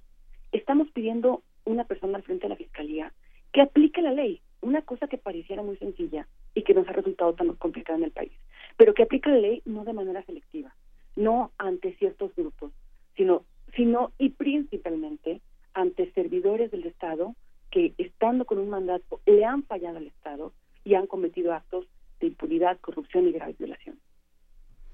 ¿Y cuál es la respuesta? Ustedes eh, no solo han sido muy, eh, pues, muy visibles y han, han estado presentes en medios, en, y, sino que han ido hasta las cámaras, han, se han presentado allí como parte de sí de estos colectivos de Vamos por Más, una fiscalía que sirva. Eh, ¿Qué es lo que, qué, qué es la, la respuesta que obtienen? Mira, eh, Juan Inés, yo creo que la primera respuesta que es muy valiosa eh, destacar uh -huh. es la respuesta que por, hasta este momento se ha recibido de la sociedad en general, de la sociedad organizada o no organizada, uh -huh. de los ciudadanos, no de las los ciudadanos. Lo que hemos visto es que ante llamados de firmar cartas, de mandar información al Senado, eh, hay una gran solidaridad y hay una gran respuesta porque la gente está enojada. La gente estamos enojados de tener uh -huh. la procuración de justicia que tenemos y una parte importante es que lo que están mostrando estos dos colectivos que son tan diversos al ir de manera conjunta es que más allá de las diferencias que podemos tener en lo que hacemos o quienes somos, queremos un país con una procuración de justicia real, no ficticia, ¿no? Entonces, esa es la primera cosa. Creo que todavía nos falta y creo que el espacios como este en su programa es una invitación para todas las personas que deseen unirse porque de alguna manera sí estamos llamando a una revolución y la revolución a la que estamos llamando es a la revolución de un cambio radical en la Procuración de Justicia a través de nuestra incidencia en las instituciones, en el Senado. Esa es la revolución a la que estamos llamando, ¿no? Y ahí es importante que se sigan uniendo más personas. Lo segundo es, ¿cuál es la respuesta de nuestros políticos? Bueno, ustedes están viendo, eh, nosotros podemos ver en, en medios de comunicación impresos este, que se empiezan a barajear estos nombres sin pensar en la institución esa es una respuesta pobre. Esa, es una, esa no es la respuesta que requerimos. hay que sentarnos primero a debatir el 102 para que dejemos las bases que se requiere para esta transformación de la PGR. Primero es. Después de eso, habrá que sentarnos a hacer la ley orgánica, porque es la que la va a regular, y a partir de ahí se tendrá que pensar en todo este procedimiento de designación. Ayer que entregamos el dictamen ciudadano en el Senado, bueno, lo que nos decían, lo que nos decían en general los senadores y bueno, eh, eh, eh, había una coincidencia. Ellos decían, hay una coincidencia con ustedes, hay una coincidencia de hacia dónde tenemos que transitar. Vemos con simpatía esta esta iniciativa que ustedes hacen y cuentan con el Senado, ¿no? Después, en algunos medios de comunicación vinieron mensajes posteriores a la reunión que nosotros tuvimos y lo que decían es, bueno, no podemos volver a equivocarnos con el 102, ¿no? Hay modificaciones en otros puntos que no solamente es el pase automático, me parece que por lo menos lo que dijeron es que están de acuerdo en que no solo es el pase automático, y también dijeron que esto no era una ficha de cambio. ¿Qué toca ahorita, Juan Inés? Pues ver la congruencia. No solamente de quienes están en el Senado, también de quienes no están en el Senado, de quienes están en los partidos políticos y que le, y que le deben al país eh, congruencia eh, hacia esta visión democrática que requerimos en el país para que cambie de fondo el sistema de procuración de justicia. ¿Y tú les crees? Digo, no, te lo pregunto genuinamente, o sea, ¿cómo, qué, cómo y qué se tiene que hacer? Porque, bueno, este, quedarnos, a, a tenernos a las buenas intenciones de, de los senadores, pues es mucho, ¿no? Yo en este momento en lo que creo es en el cambio que viene eh, empujado por la sociedad, en el cambio que todos nosotros empujamos y en la esperanza que tenemos de que esto cambie. Me parece que eh, más que creer, habría que ver las acciones que van tomando encaminadas. O sea, para mí un acto de fe no cuenta en el, sentido de, de no es solamente que si lo que dice suena bonito, coincide con nuestro discurso, sino las acciones que materializan el discurso. Entonces, lo que esperaríamos es que ellos empiecen a actuar en consecuencia. Eh, ellos dijeron que nos iban a llamar en el Senado para que empecemos la discusión, para que empecemos el debate, para que nos integremos en la figura de Parlamento abierto. Y entonces, a través de esas acciones, empezaremos a creer, solamente a través de las acciones.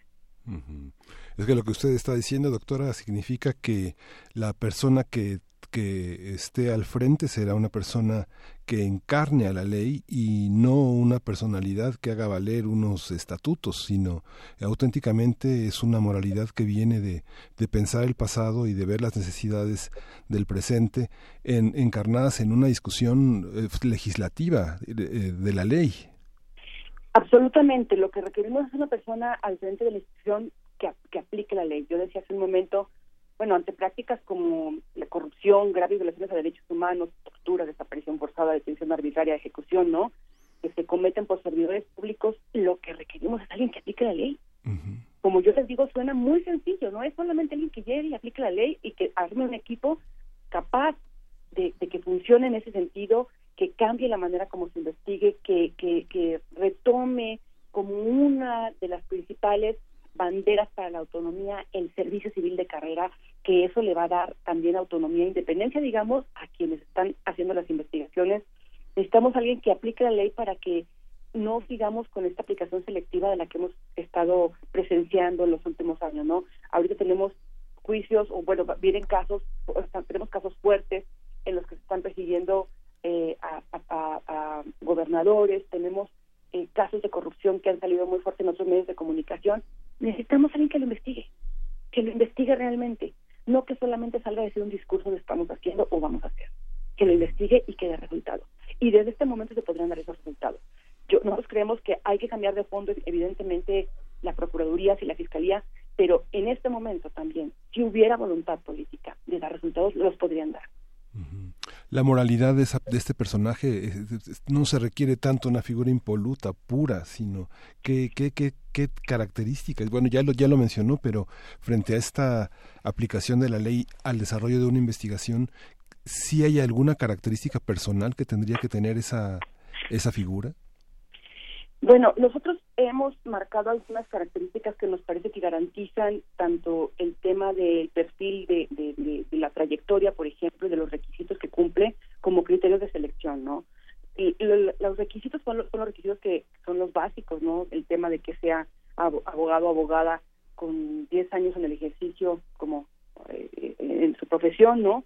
No haber sido condenado por delito doloso, no haber sido registrado, esta parte sí entra ya más para garantizar una independencia política, el hecho de no haber sido registrado como candidato ni haber desempeñado cargo alguno, ¿no? En los últimos años, en los últimos cuatro años anteriores a la selección y no haber desempeñado algún cargo de dirección o representación nacional en algún partido. Esos son requisitos, digamos, básicos. Ahora, donde viene la parte más eh, delicada, podríamos decir, que es donde tiene que haber una escrutación pública eh, bastante cuidadosa, es en, los, en lo que nosotros llamamos criterios de evaluación. Ahí, ¿qué cosas estamos colocando? Bueno, primero, y hay, hay, que examinar la trayectoria a partir de resultados. No, no, no necesitamos a alguien que llegue y que diga, pues yo ya fui procurador, yo ya fui este gobernador, yo ya fui secretario de no sé dónde, yo ya fui, no. Estando ahí, ¿qué hiciste? Estando ahí, ¿qué hiciste? ¿Y qué resultados diste cuando estabas ahí? Igual como, como un abogado particular, bueno, este, ¿cuál era tu manera de defender esos casos? ¿No? ¿Cuáles eran eh, tus argumentos? Eh, qué valores democráticos tenías. E, en ese sentido, el tema de valores democráticos también está eh, incluido como un criterio de evaluación, porque lo que nosotros creemos es que los valores democráticos eh, en un escrutinio público se pueden auscultar. ¿De qué manera, por ejemplo?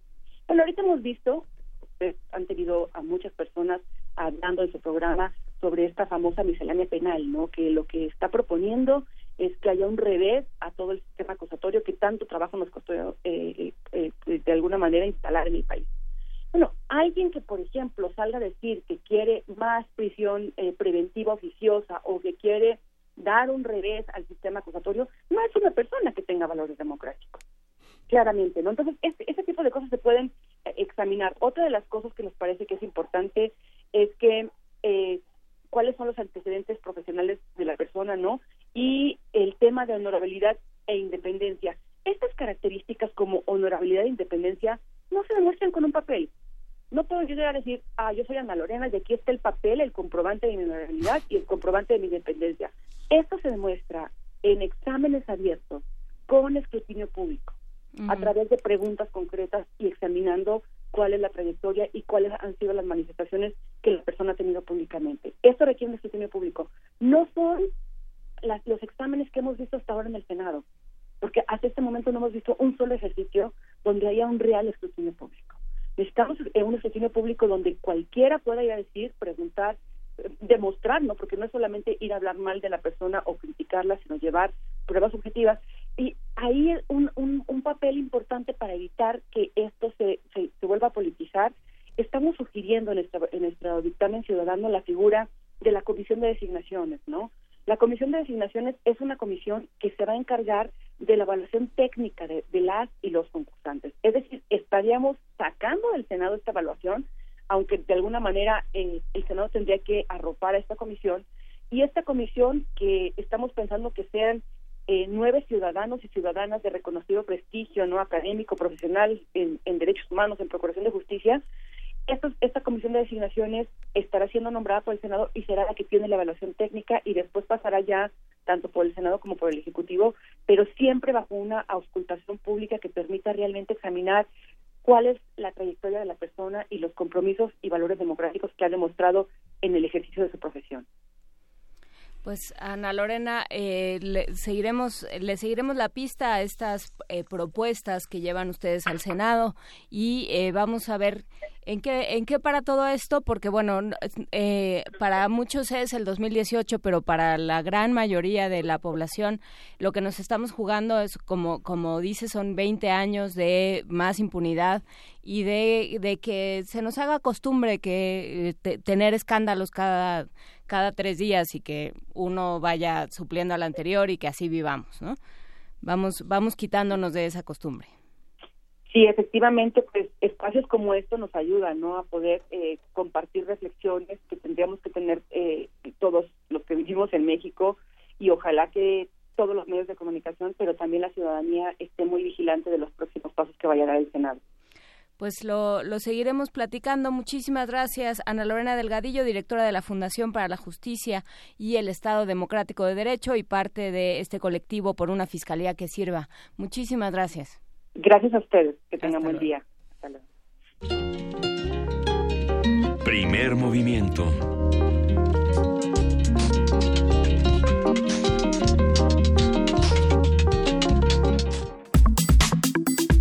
Nota Internacional.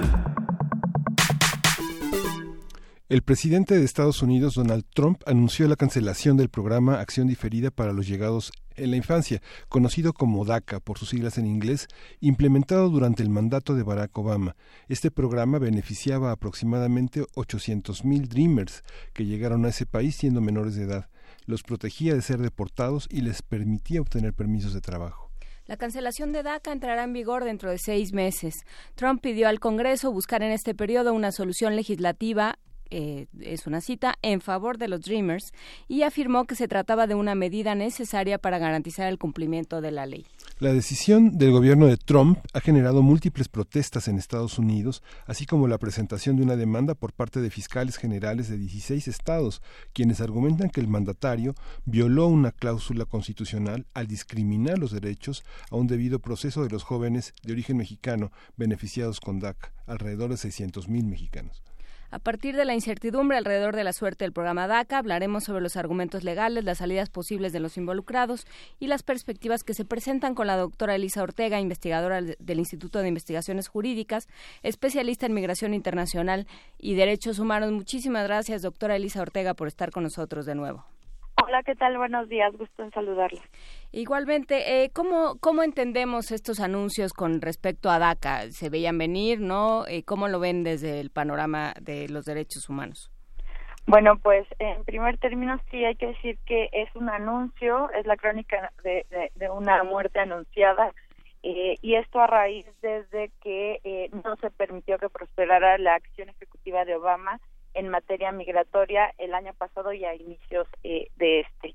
Eh, DACA es un programa eh, que surge a través de una orden ejecutiva de Obama en el año 2012 y surge a raíz de esta inhabilidad de pasar una reforma migratoria y de pasar la propia ley que este que contemplaba DACA, la Dream Act.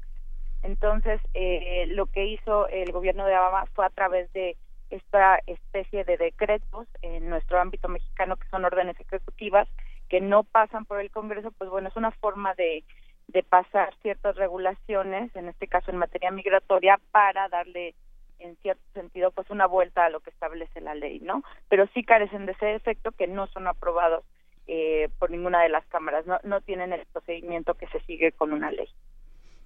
Entonces, ¿en, en dónde deja eh, las posibilidades de que esto se siga discutiendo? Pues bueno, eh, yo vería tres, eh, digamos, salidas, ¿no? Por un, por un lado, la movilización política. eh, es, es importantísimo. Los Dreamers ya es, ya es un movimiento político, entonces eh, deben de seguir presionando en esos términos, pero también tenemos una, una salida judicial y esto lo estamos viendo por eh, las demandas que han entablado los fiscales de 16 estados de la Unión Americana liderados por eh, eh, los fiscales de Nueva York y de Massachusetts. Entonces, bueno, esta es una posible salida judicial porque lo que se está argumentando en esta demanda es que eh, esta orden de Trump que suspende DACA viola la Constitución y una cláusula que prohíbe la discriminación, en este caso racial, ya que 78% de los Dreamers son de origen mexicano. Es decir, sus padres, inmigrantes irregulares, los llevaron, pero siendo ellos eh, unos niños menores de edad y ellos no tuvieron ninguna decisión, vamos, en, en este sentido, pero heredaron el estatus migratorio de, de, sus padres, es decir, irregular. Eh, por otro lado está la salida legal, es decir, que se apruebe una ley eh, sobre la situación de estos Dreamers. Uh -huh. Su antecedente, como les comentaba, pues es la Dream Act, que no fue aprobada en, en un Congreso que en ese entonces tenía pues una mayoría republicana. Entonces, eh, definitivamente la salida le, legal a través de la de una ley sería la, la, la, más adecuada, este, porque ya no carecería de estos vicios de origen que tienen las órdenes ejecutivas que emiten los presidentes para eh, presionar en, en, en, alguna materia, pero que pueden ser echadas abajo por el presidente siguiente. Y fue lo que pasó en este caso con el programa DACA, eh, que fue echado pues ahora abajo por, por el presidente Trump. Esta, esta medida en realidad sabemos que es una, un ataque fundamental a la historia de los Estados Unidos como país de migrantes. Ese trayecto que los Dreamers eh, ahora son, está tan visibilizado, lo pasaron los judíos, los afroamericanos, eh, los grandes migrantes latinoamericanos que han fundado ese país y sus instituciones y sus universidades y su universo deportivo. Sí, por supuesto. Eh, Estados Unidos es uno de los países que se ha construido históricamente a través de la inmigración, ¿no? Eh, tenemos como como bien señalas que en los primeros años pues eran migrantes este europeos este inmigrantes asiáticos eh, después de los años 40 este pues bueno ya empezamos a ver un incremento importante de migración mexicana y también migración mexicana que se necesitaba para la reconstrucción tras la Segunda Guerra Mundial, ¿no? Se necesita mano de obra flexible, barata, y entonces tenemos eh, que en esa coyuntura se da el, el programa Bracero, y bueno, ¿no? Ya después este, se vienen una serie de, de regulaciones al empezar a ver que, que la migración irregular con fines de empleo pues empieza a aumentar, ¿no?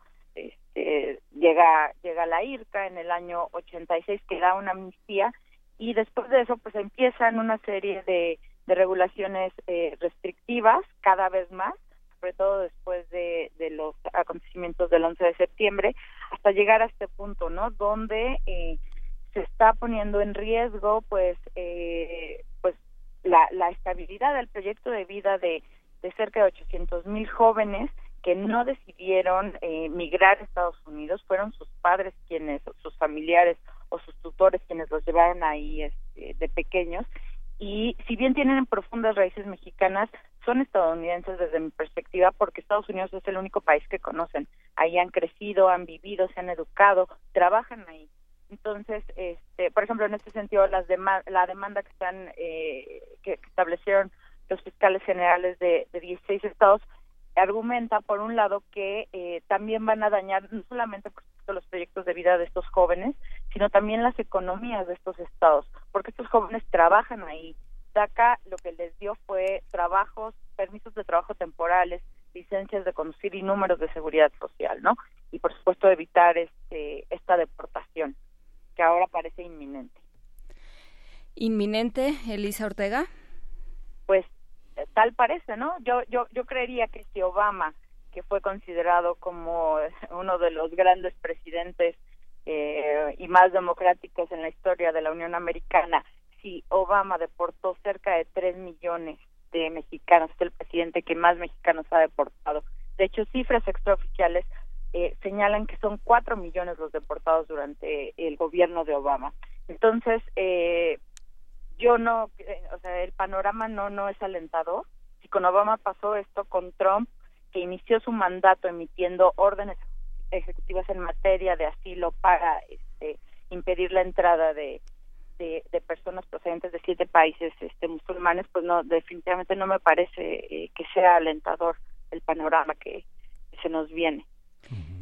Eh, y a ver, no es posible que el Congreso, el Congreso republicano eh, sigue siendo un Congreso republicano, pero es otro, eh, pero frente a los, frente a estas medidas extremas de Trump, frente a este actuar sin pensar en las, en las repercusiones políticas y electorales que pueden tener sus exabruptos, ¿no?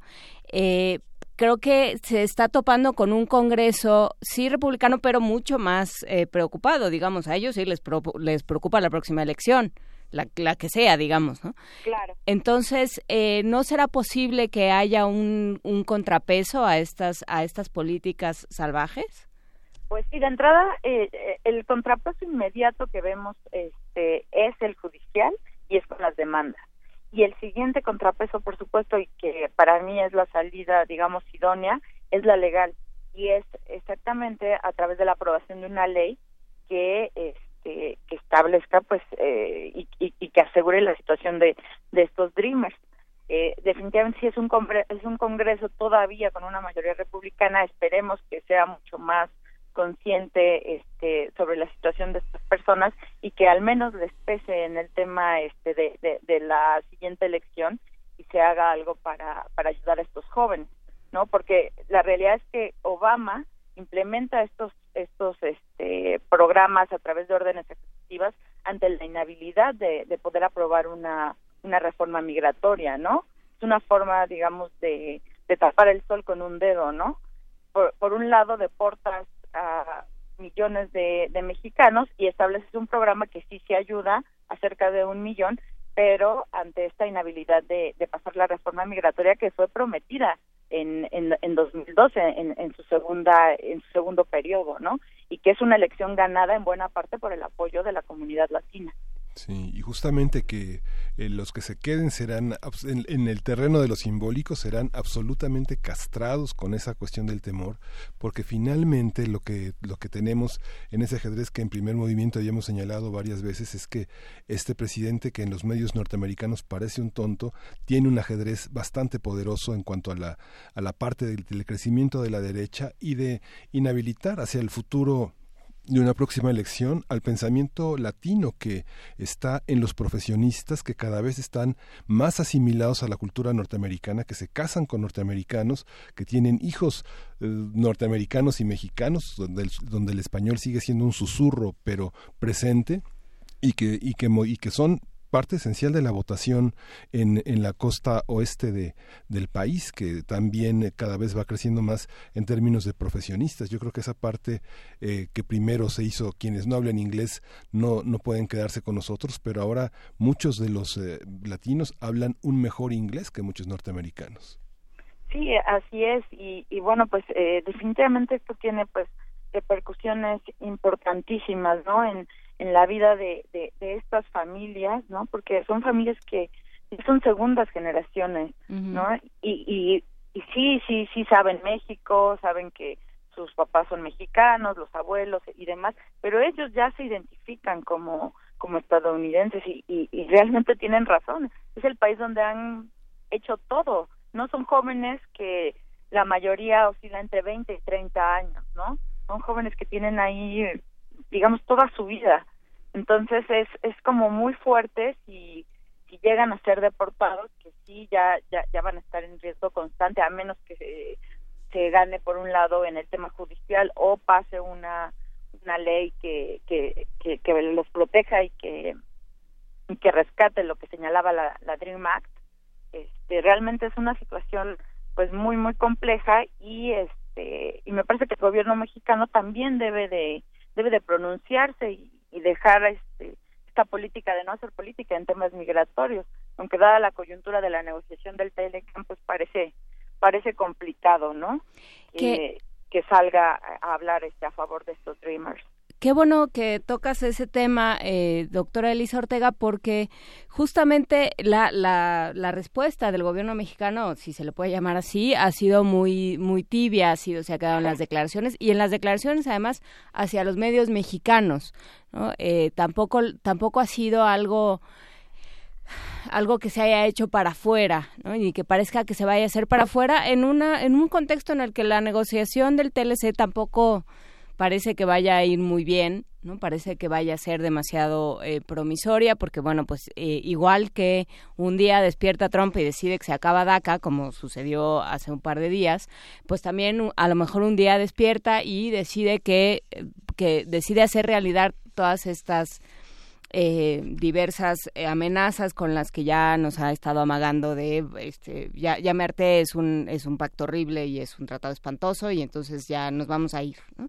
entonces claro. qué tanto nos conviene seguir cuidando algo que tampoco parece que vaya a mejorar pues a mí eh, realmente coincido con, con lo que está señalando o sea la respuesta es tibia es este definitivamente no aborda el tema, hacen algunas declaraciones aquí en medios mexicanos, como señalas, pero su política desde hace, no este año, llevamos ya varios años desde, desde lo de la enchilada, digamos, uh -huh. de la reforma migratoria, que, que México está sumamente pasivo en, en cuanto a política migratoria se refiere, ¿no?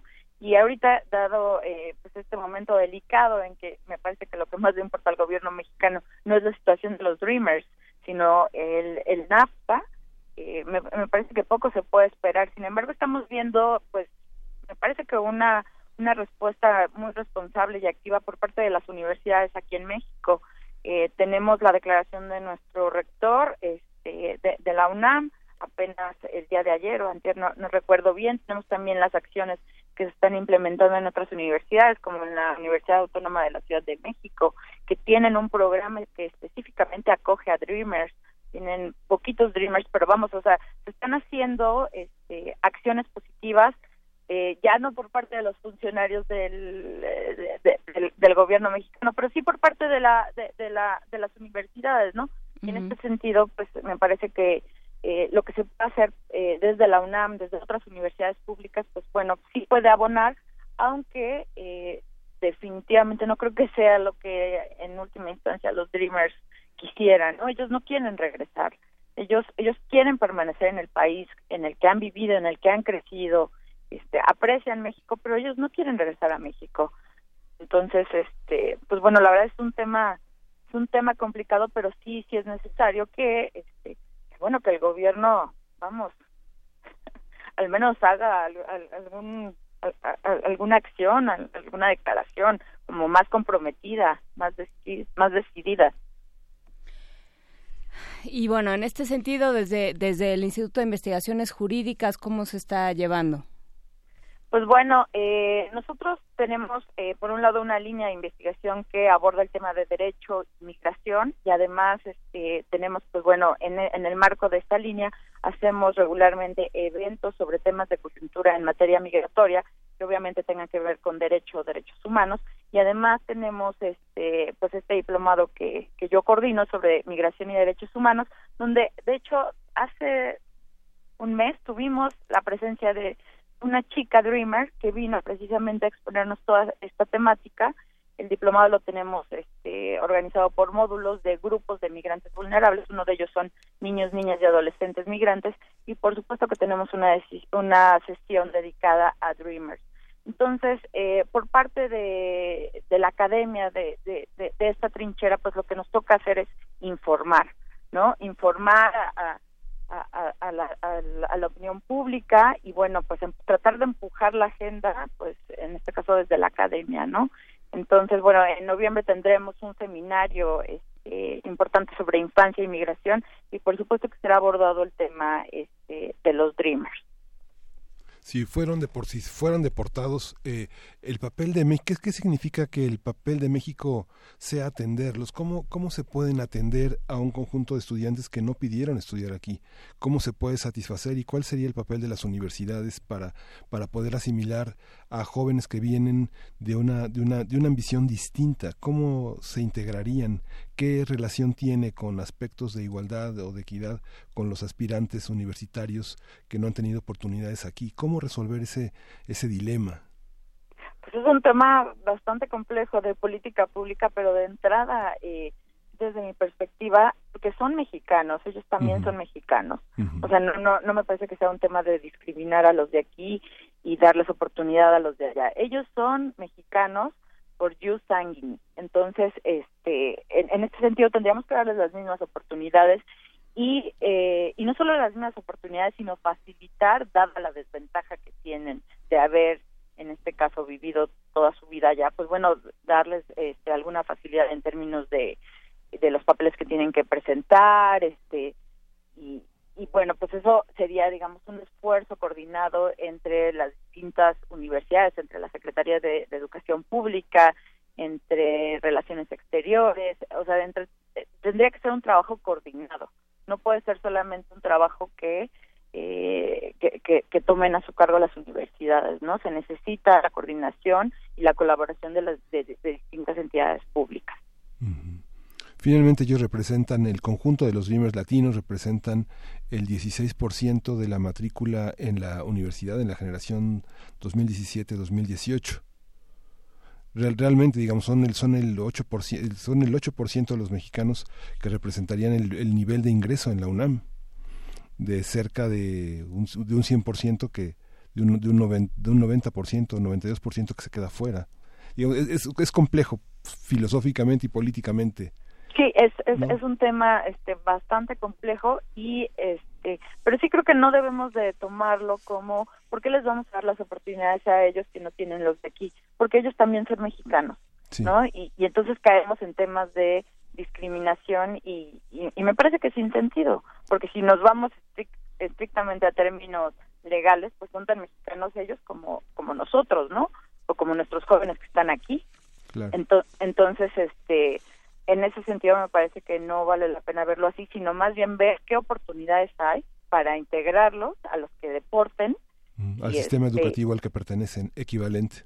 Exactamente, exactamente, ¿no? Y, y, y si de plano eh, eliminar ese ese argumento de, de ellos no tienen derecho porque pues, han vivido allá. No, no, no. Ellos son ¿Para tan qué se fueron? como ¿Para nosotros. qué se fueron? Dicen muchos. Pues es que por algo mucha se fueron, pero en fin. Eh, bueno, o, o por lo que haya sido, no, no Sí. nos corresponde a nosotros juzgarlo. Muchísimas gracias, doctora Elisa Ortega, investigadora del Instituto de Investigaciones Jurídicas, especialista en migración internacional y derechos humanos. Platiquemos más adelante sobre este diplomado de infancia y migración, si le parece bien. Por supuesto, quedo a sus órdenes y un gusto saludarlos a ustedes y a su auditorio. Muchas gracias. Hasta luego. Hasta luego. Primer movimiento.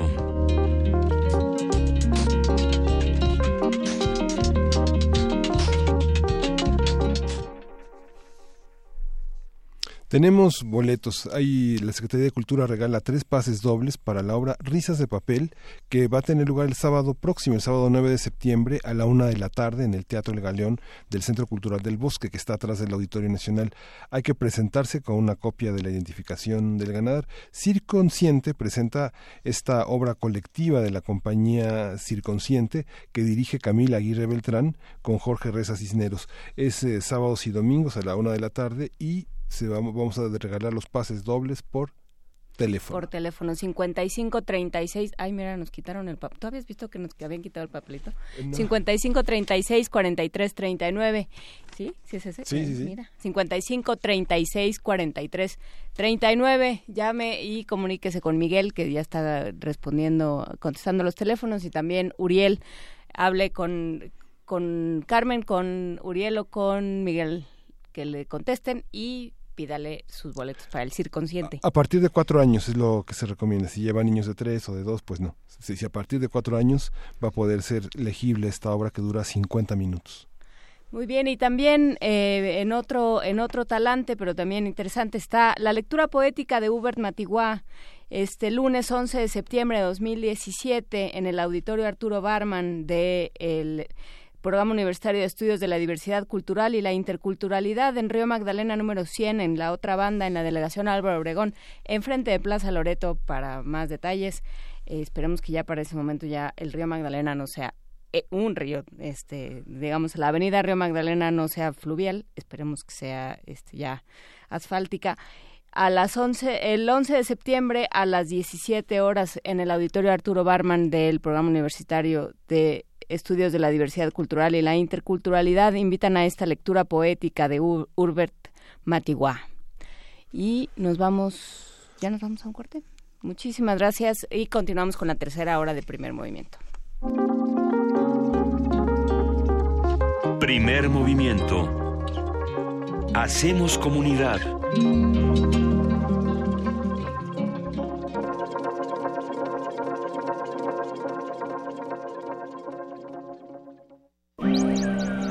Orientar nuestras acciones en lo que concierne a nuestra propia vida y la de otros seres? El árbol de las ideas. Arte, ciencia y filosofía para la vida. Un programa para la reflexión y análisis sobre la ética y su relación con las ciencias de la vida en voz de sus especialistas. Todos los miércoles a las 4 de la tarde a partir del 20 de septiembre. 96.1 de FM. Radio UNAM. Experiencia sonora. There be sound. Am I hearing voices within the voice? La voz. Gabinete de Curiosidades. Conoce los descubrimientos sonoros que Luisa Iglesias y Frida Rebontulet atesoran en las frecuencias radiales. Experimentación sonora, música poco convencional, materiales históricos y diversos audios que forman vasos comunicantes. Todos los domingos a las 2.30 de la tarde por el 96.1 de FM Radio UNAM. Experiencia sonora.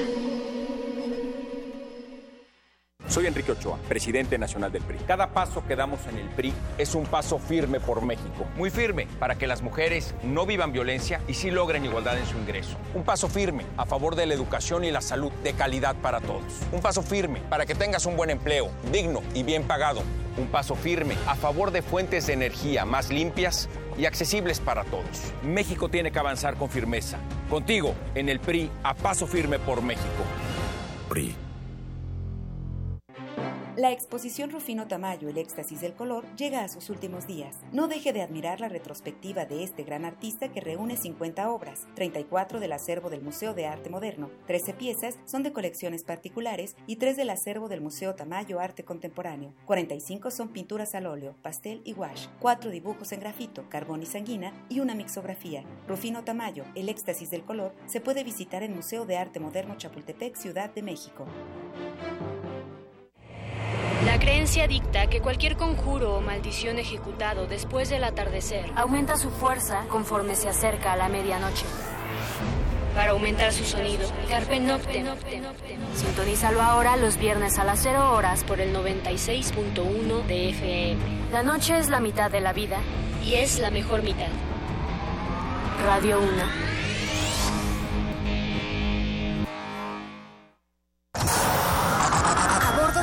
De la nave de la Resistencia existe una habitación que nunca se abre. Excepto la última hora del último día de la semana. Ahí- Ahí vamos a reírnos del mundo, a demoler los muros con canciones, a bailar en la posición que queramos. Todos eligen la música. Todos la disfrutan. Todos la bailan. El Buscapiés. Tú eres el alma de esta fiesta. Viernes, 22 horas. Por el 96.1 de FM. Radio UNAM.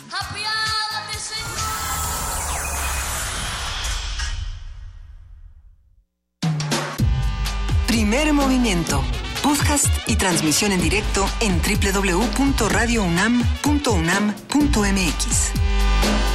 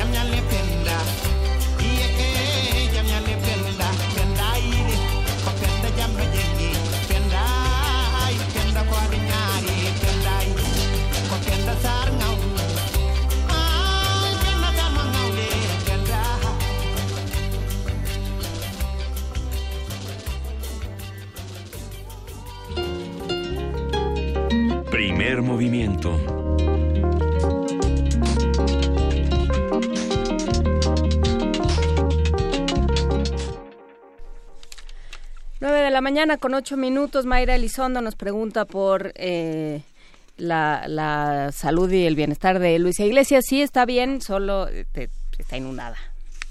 Bueno, ella no, su casa.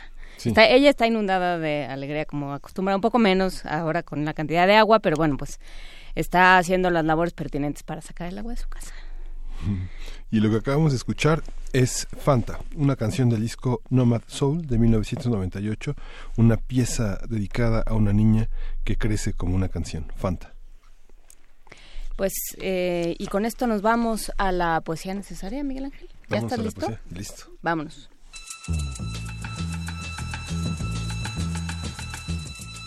Es hora de poesía necesaria.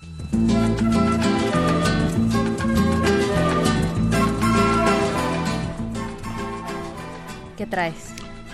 Vamos a leer el número del número 213 de material de lectura de la serie de poesía moderna que edita la Dirección de Literatura de la Coordinación de Difusión Cultural de la UNAM. Este número corresponde a la poesía de María Baranda, que tiene una nota introductoria muy, muy, muy interesante, breve, justa, de José María Espinaza, quien también es poeta y es ensayista, es editor. Y, María Baranda es una poeta que nació en el 62, es autora de varios libros de poesía, es, ha incursionado en muchísimos territorios de la literatura pero la poesía es lo suyo, abre con un poema que se llama Arcadia. Yo era tierra, yo era calle, polvo, casa. Yo era el padre y el hijo, la hija y la madre y el tiempo, el lodo y la sombra y su largo camino de madres. Yo era propia y rodeada como el fuego, veraz y fecunda en el olvido. Yo moría bajo la luz imperceptible de una tarde a finales de invierno. Fui mancha, fui polvo, fui grano de arena e insecto aplastado en el vidrio.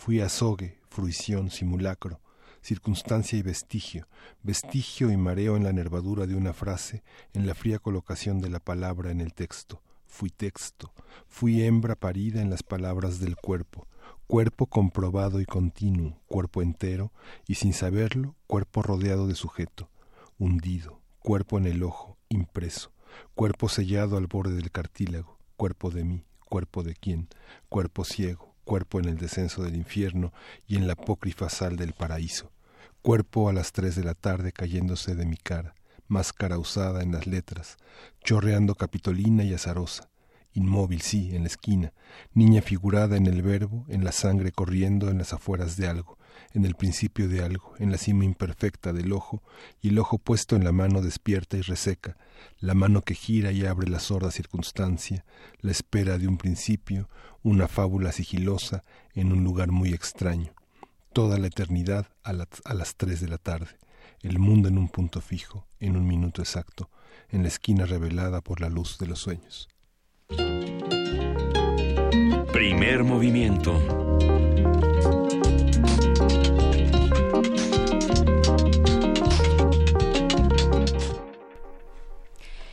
Hay que decir que a María Baranda se le, se le conoce o se le recuerda más por eh, su poesía para niños. Creo que ha sido, eh, sobre todo, no tanto por la cantidad de producción, que sí es importante, pero por eh, la su aparición y su irrupción dentro de la poesía para niños en un momento en el que eh, no se consideraba, se considera que existían las, los arrullos, las nanas, eh, las rimas tradicionales, pero que producir poesía para niños no era algo que fuera particularmente rentable ni interesante. Y creo que la labor de María Baranda, de, de Monique Cepeda y de varios poetas más, eh, por supuesto, Alberto Blanco tiene, tiene maravillas, eh, Fernando del Paso. También creo que nos han demostrado que hay mucho que hacer en la, en la poesía para niños, hay muchas cosas por explorar. Y justamente en esta producción que ahora bueno forma parte de María Baranda del número 213 de material de lectura, que próximamente estará descargable como como prácticamente toda la colección. Eh, la última es Darío Agudelo, el, este, este gran poeta, este narrador, está, están descargable en Descarga Cultura, Descarga UNAM, y también hay un número muy interesante que es el número 2 de 2017, que es una colección de crónica, es un prólogo que hay una presentación que hace la escritora y editora Rosa Beltrán, donde señala que los cronistas y las cronistas mexicanos del 19 enfrentaron guerras, invasiones, lucharon contra la pobreza, la censura, la escasez, y bueno, este volumen da fe de la riqueza de poco más de medio siglo de impresiones escritas en ese género híbrido y fronterizo que tiene como corazón a Cronos, fugitivo y permanente. Es una edición de Gustavo Jiménez Aguirre que hace un prólogo bastante amplio eh, recorriendo los grandes movimientos de los cronistas en la prensa conservadora, en la prensa revolucionaria y que, bueno, son más de 20 textos que van de Ignacio Manuel Altamirano, Heriberto Frías, Luis González Obregón, Manuel Gutiérrez Nájera, Juan de Dios Pesa, Guillermo Prieto, hasta Francisco Zarco entre 1829 y 1869. Vale la pena revisar esta colección. El año pasado hablamos eh, de manera muy extensa sobre el primer tomo que fue, eh, fue coordinado, si no me equivoco, por Luis Felipe Pombo, un colombiano eh, de la revista Gato Pardo.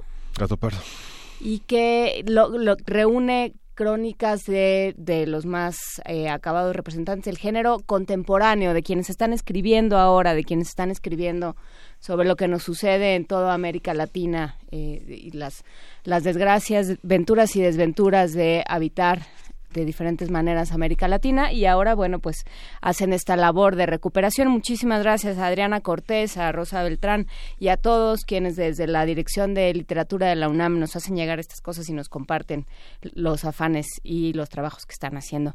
Muchas felicidades por esta nueva entrega de Crónica. Pero ya está en la línea. Eh, ¿Dónde estás, Alberto Betancourt? Pues estoy tratando de llegar a Radio UNAM con algunas dificultades por las tormenta por la que está atravesando nuestro país. De, tormentas de, diferentes frentes. Así es, yo creo que hay un gran desasosiego en el país, hay una sensación de que hay un proceso de descomposición, ha, aumentado increíblemente la inseguridad. Y pues yo diría que el país está en aguas, eh, también por el proceso político, digamos, por la dificultad de lograr que el proceso político se convierta en algo que abra una rendija de esperanza para remediar eh, los problemas que está enfrentando nuestro país. Cuéntanos, eh, hoy quieres hablar de Golden Boys. Así es. Yo diría que nuestro país está en ascuas porque el presidente Enrique Peña Nieto despliega todas sus artimañas, toda su experiencia política para realizar el máximo acto de poder que se le concede en el sistema político mexicano a un presidente, que consiste en nombrar a su sucesor y cubrirse las espaldas. Y en ese contexto, Juana Inés, pues creo que vale la pena apuntar algunos acontecimientos recientes y asociarlos con algunas de las cosas que, digamos, revisitar el libro Los Golden Boys, escrito por Francisco Jiménez Cruz, que habla sobre la forma en la que el grupo Atlacomulco tomó el Estado de México, específicamente el periodo en el que fue gobernador Enrique Peña Nieto y la posterior toma del poder presidencial. Y yo diría que lo podemos leer ahora, pues en vilo, eh, digamos, en vísperas de que este grupo político, pues intenta incluso prolongar su poder por seis años más. Entonces, si les parece bien, podríamos ir haciendo este ejercicio de balseo, digamos, entre el presente y el pasado. Básicamente, cuando hable del pasado, voy a retomar los datos y la investigación que realizó Francisco Cruz. ¿Te parece bien? Adelante. Bueno, pues mira, el texto Los Golden Boys plantea que por las venas de Enrique Peña Nieto corre la sangre de cinco gobernadores del Estado de México, que este dirigente Enrique Peña Nieto logró captar la atención de un sector empresarial decepcionado del PAN y asociarse con poderosos empresarios como Roberto Alcántara Rojas, y Valentín Díaz Morodo, quienes abrieron la puerta de lo que él denomina la reconquista española de México. El actual presidente, dice Francisco Cruz, es muy creyente y recibió un fuerte impulso de la Iglesia Católica. De alguna manera, afirma el periodista, es heredero de los esfuerzos de Maximinio Ruiz y Flores, un obispo de Toluca, quien firmó el armisticio tras la guerra cristera y además ha sido muy cercano a Onésimo Cepeda, quien afirmó en algún momento dado que el Estado laico es una jalada. Ah. Por otra parte, como verás, pues es un texto bastante fuerte el de Francisco Cruz, afirma que Enrique Peña Nieto ganó la carrera a la presidencia pese a oscuras sombras que lo acompañan, como fue, por ejemplo, su decisión de aplastar el día 3 y 4 de mayo a San Salvador Atenco como venganza por haber arruinado el negocio del aeropuerto, las violaciones a mujeres durante el operativo de represión en ese mismo acto represivo y la que fue además, por cierto, un acto reconocido por la Suprema Corte de Justicia, la corrupción de OHL y el incremento de feminicidios durante su gobierno.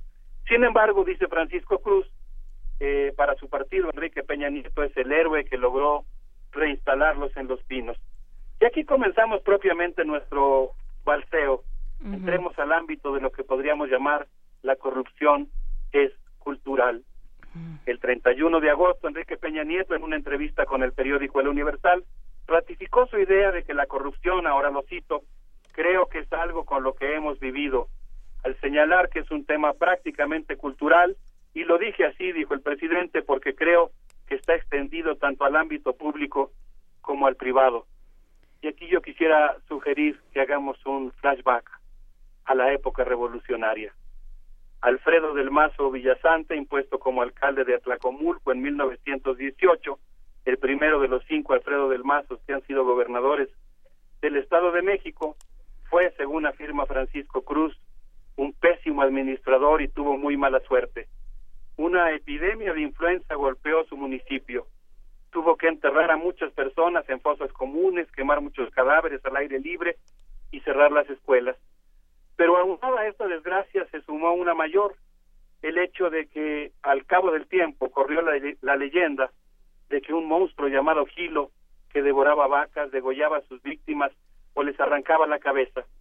Posteriormente se armó una explicación más racional. Se dijo que era un león africano escapado de un circo que tenía su morada en el vecino Cerro Viejo.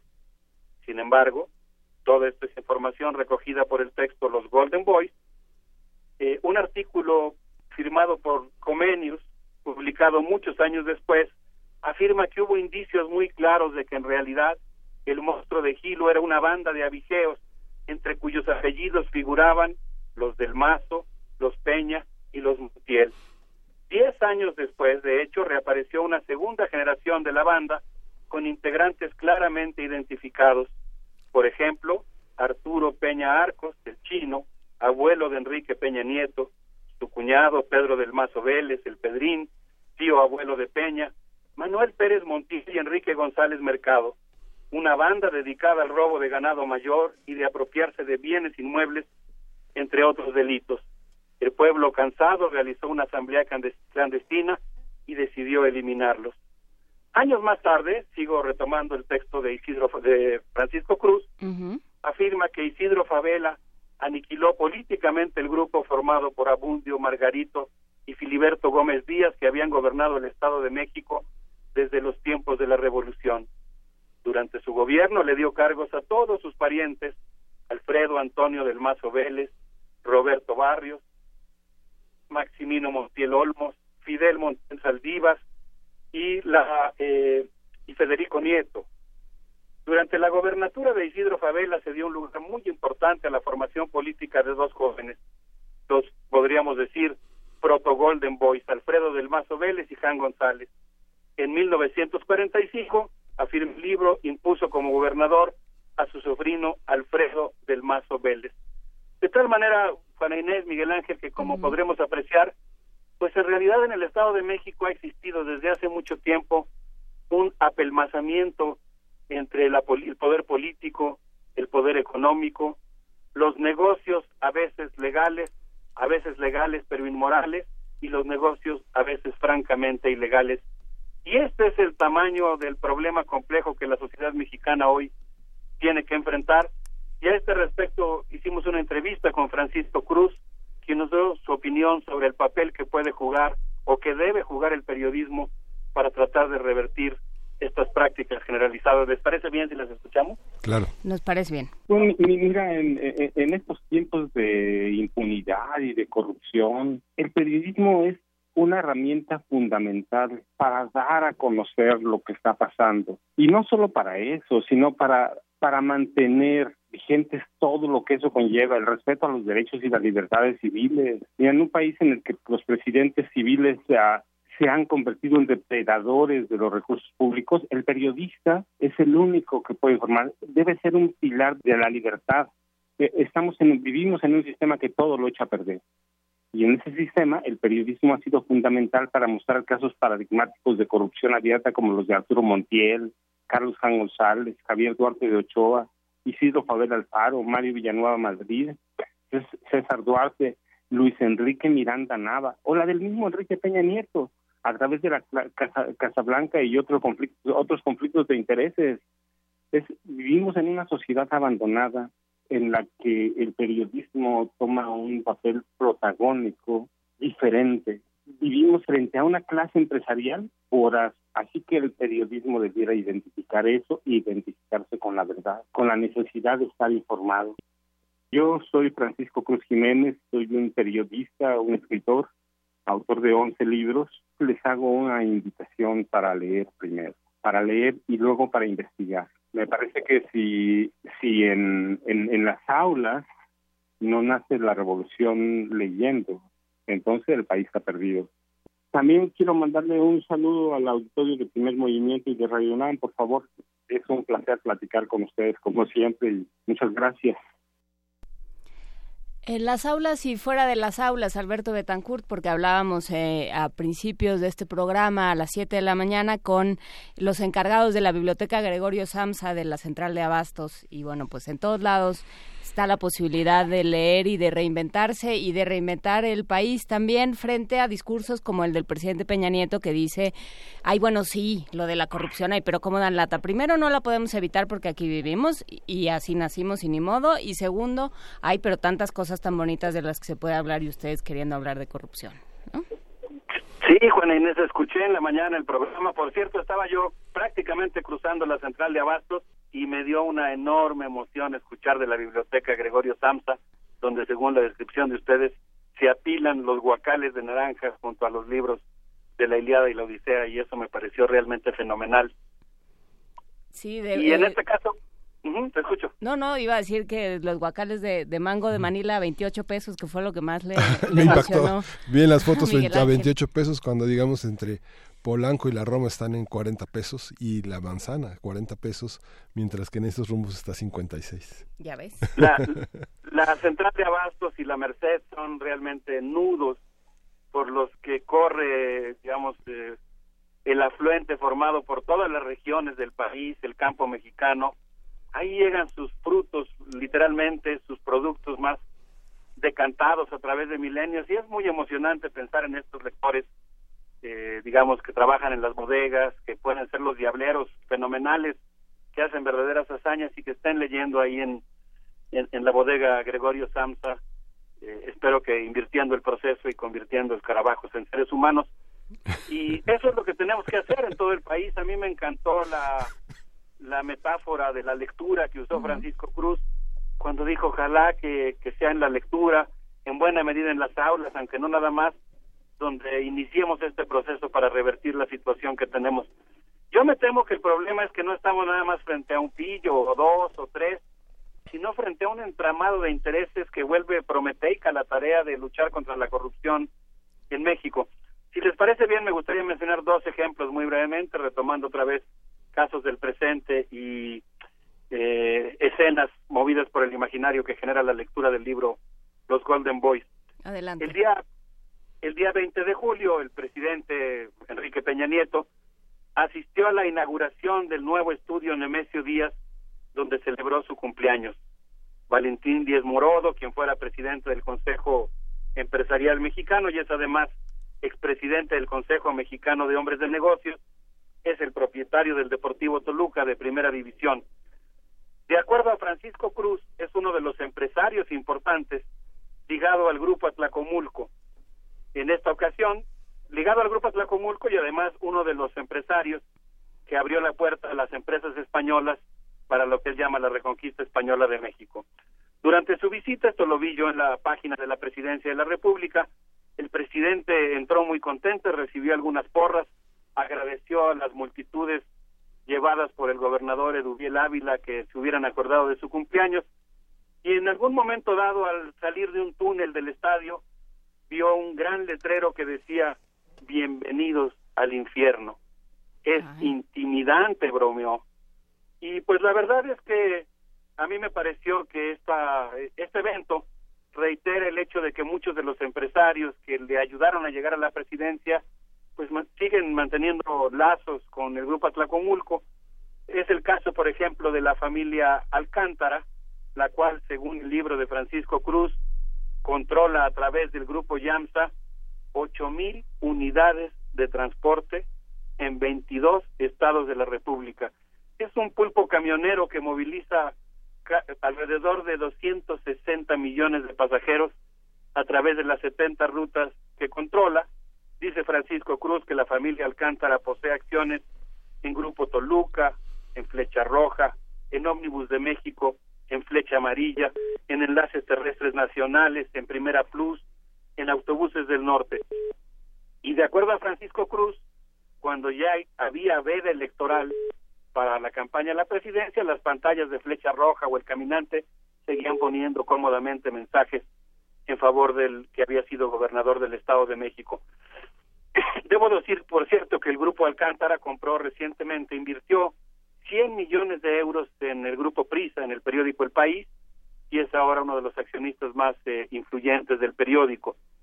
Entonces, como verán Miguel Ángel, Juana Inés, pues la verdad es que este tema de la corrupción está muy embrollado porque tiene que ver con, con muchas prácticas, eh, algunas legales, pero inmorales, algunas ilegales, eh, que en realidad pues hacen muy difícil tratar de deshacer los nudos eh, que existen entre el poder político y el poder económico, que a veces son legítimos, pero que frecuentemente en el caso del grupo Atlacomulco pues están vinculados con, con cuestiones que resultan francamente polémicas, digamos. Polémicas por porque te, te viste generoso con tu adjetivo, indignantes. Bueno, así es, no, bueno, espero que con mi adjetivo sí, pero no con mi intervención, porque soy de los ciudadanos muy indignados por lo que ocurre en México. Y pondría mi último ejemplo, eh, retomado ahora sí del eh, texto de Francisco Cruz, que dice que Felipe Enríquez Hernández ahijado del empresario Benjamín Clarión Reyes y quien dirigió Fomento Metropolitano de Monterrey entre 2003 y 2005, al salir de la administración montó una empresa inmobiliaria que creció muy rápidamente. Para 2012 ya había amasado una fortuna de 228 millones de pesos. Cuando Enrique Peña Nieto era gobernador, afirma Francisco Cruz, envió brigadas de algo que se llamaba Fuerza Mexiquense, que eran encabezadas por Felipe Enríquez Hernández, a apoyar las campañas de Ivonne Ortega en Yucatán, de Eugenio Hernández en Tamaulipas, de Rodrigo Medina en Nuevo León, el entusiasta promotor de los dos mil pozos petroleros en ese estado, y Roberto Borges en Quintana Roo. De acuerdo a Francisco Cruz, en la campaña de 2007, Enríquez fue el vehículo para transferir decenas de millones de pesos que aportaron empresarios inmobiliarios yucatecos para la operación política Quintana Roo y Yucatán. Y bueno, pues al, conseguir el triunfo de sus candidatos, este alquimista electoral del PRI, que hasta donde entiendo actualmente ocupa eh, el cargo de diputado federal, se hizo compadre de Ivonne Ortega, del propio Enrique Peña Nieto, y adquirió predios de muy alto valor, se hizo de un avión de 1.5 millones de dólares y de varios predios, por ejemplo, uno de ellos en Montemorelos, con valor de 55 millones de pesos, y otro en el municipio de Solidaridad con un valor de 20 millones de pesos. Eh, bueno, haríamos aquí prácticamente casi para concluir un flash, forward, un flash forward.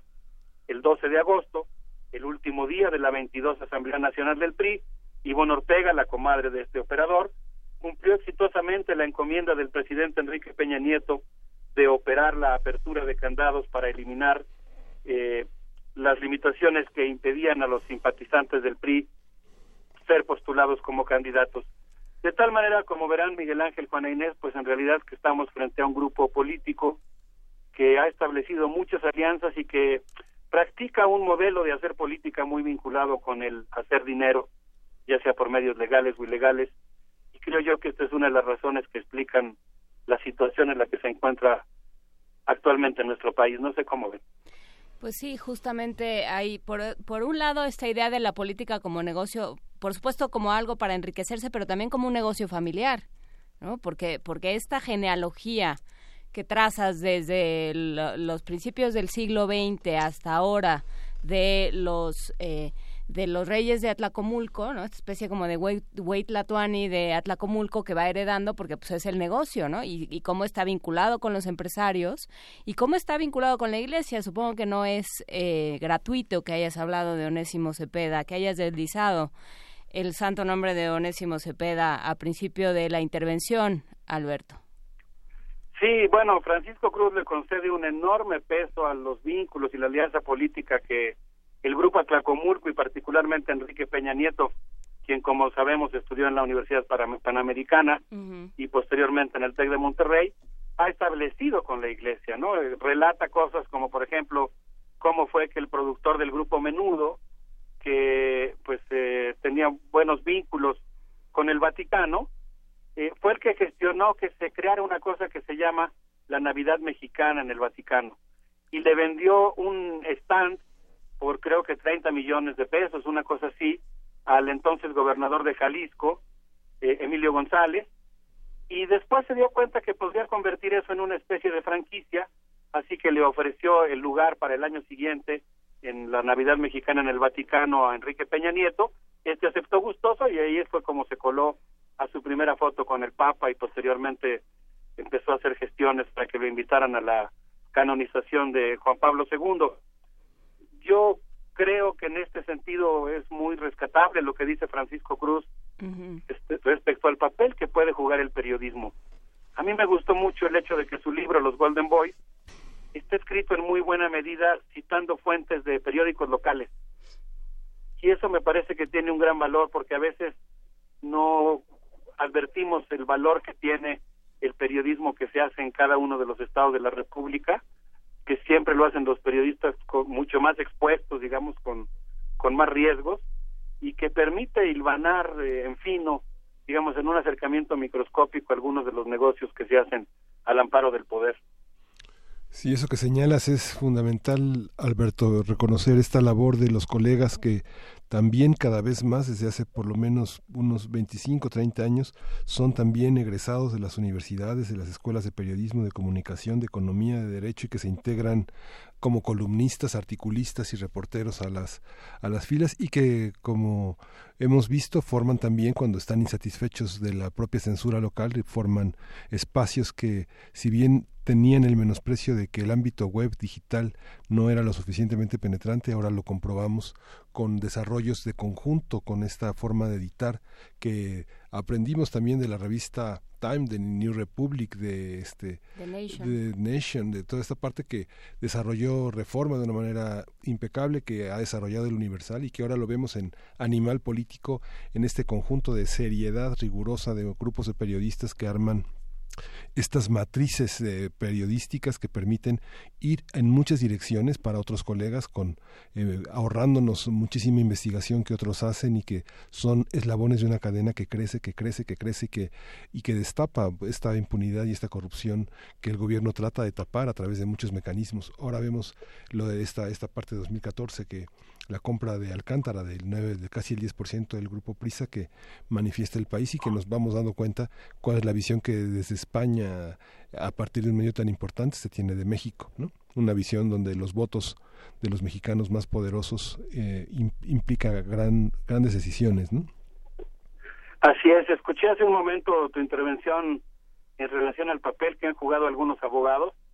Escuché que mencionaste a Paulus Kanga, me acordé de la manera tan conmovedora en que lo menciona eh, mi amiga Eve Rosell en su obra partir del pan, cuando cuenta esta historia de la denuncia justamente contra un acto de corrupción que llega a la Suprema Corte de Justicia de la Nación y que pues se podría decir que le, le estalla en las manos al magistrado. Y yo creo que pues eh, justamente esta lucha que dan los ciudadanos en la trinchera del periodismo, en la trinchera de las leyes, en la trinchera de la ciudadanía, que es la más importante de todas, pues es muy importante para para deslindarse, para eh, pues plantear que existe una sociedad que no está de acuerdo con ese tipo de prácticas, que existe, que tiene un poder y que es capaz de, de volverse y de construir una realidad más honesta para nuestro país.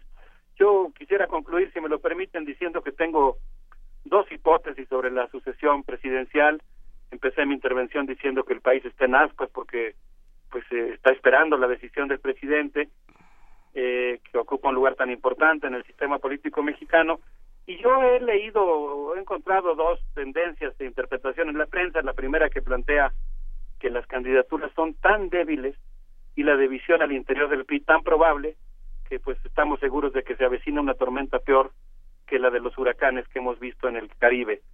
Y una segunda lectura que plantea que el PRI y el PAN en realidad están montando una simulación a la que de alguna manera se ha sumado el PRD, pero que en la recta final el objetivo será impedir a toda costa el triunfo de Andrés Manuel López Obrador y que sea quien sea el sucesor, el objetivo es darle continuidad al modelo económico vigente.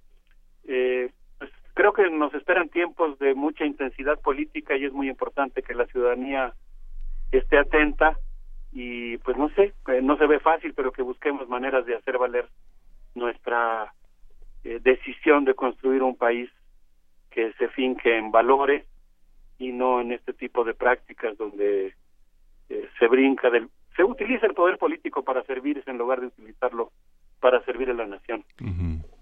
Este libro de Francisco Cruz, nosotros que somos profesores, Alberto, advertimos, bueno, desde este, eh, yo desde otra facultad, eh, vemos que con, con, con, gran satisfacción que en la parte de la titulación eh, los jóvenes pueden titularse con trabajos periodísticos, con reportajes, con entrevistas, con grandes crónicas, y que en esa factura de un trabajo de titulación que lleve a más de 70 páginas, 100 páginas, es como vemos que muchos de los periodistas que ahora publican, como Francisco Cruz, pueden sostener esta, esto que es tan difícil, escribir página tras página, llevar las primeras 20, las siguientes 50 y así, con esa, con esa vocación también universitaria de investigaciones, como se construyen los grandes trabajos que serán muy necesarios en este, en este año estimular en, en, en todo el mundo académico, no solo de la UNAM, sino de las universidades, a investigar, a desarrollar esta forma de, de, crear conocimiento desde nuestras universidades y de crear esta participación que es el mundo de la política, ¿no?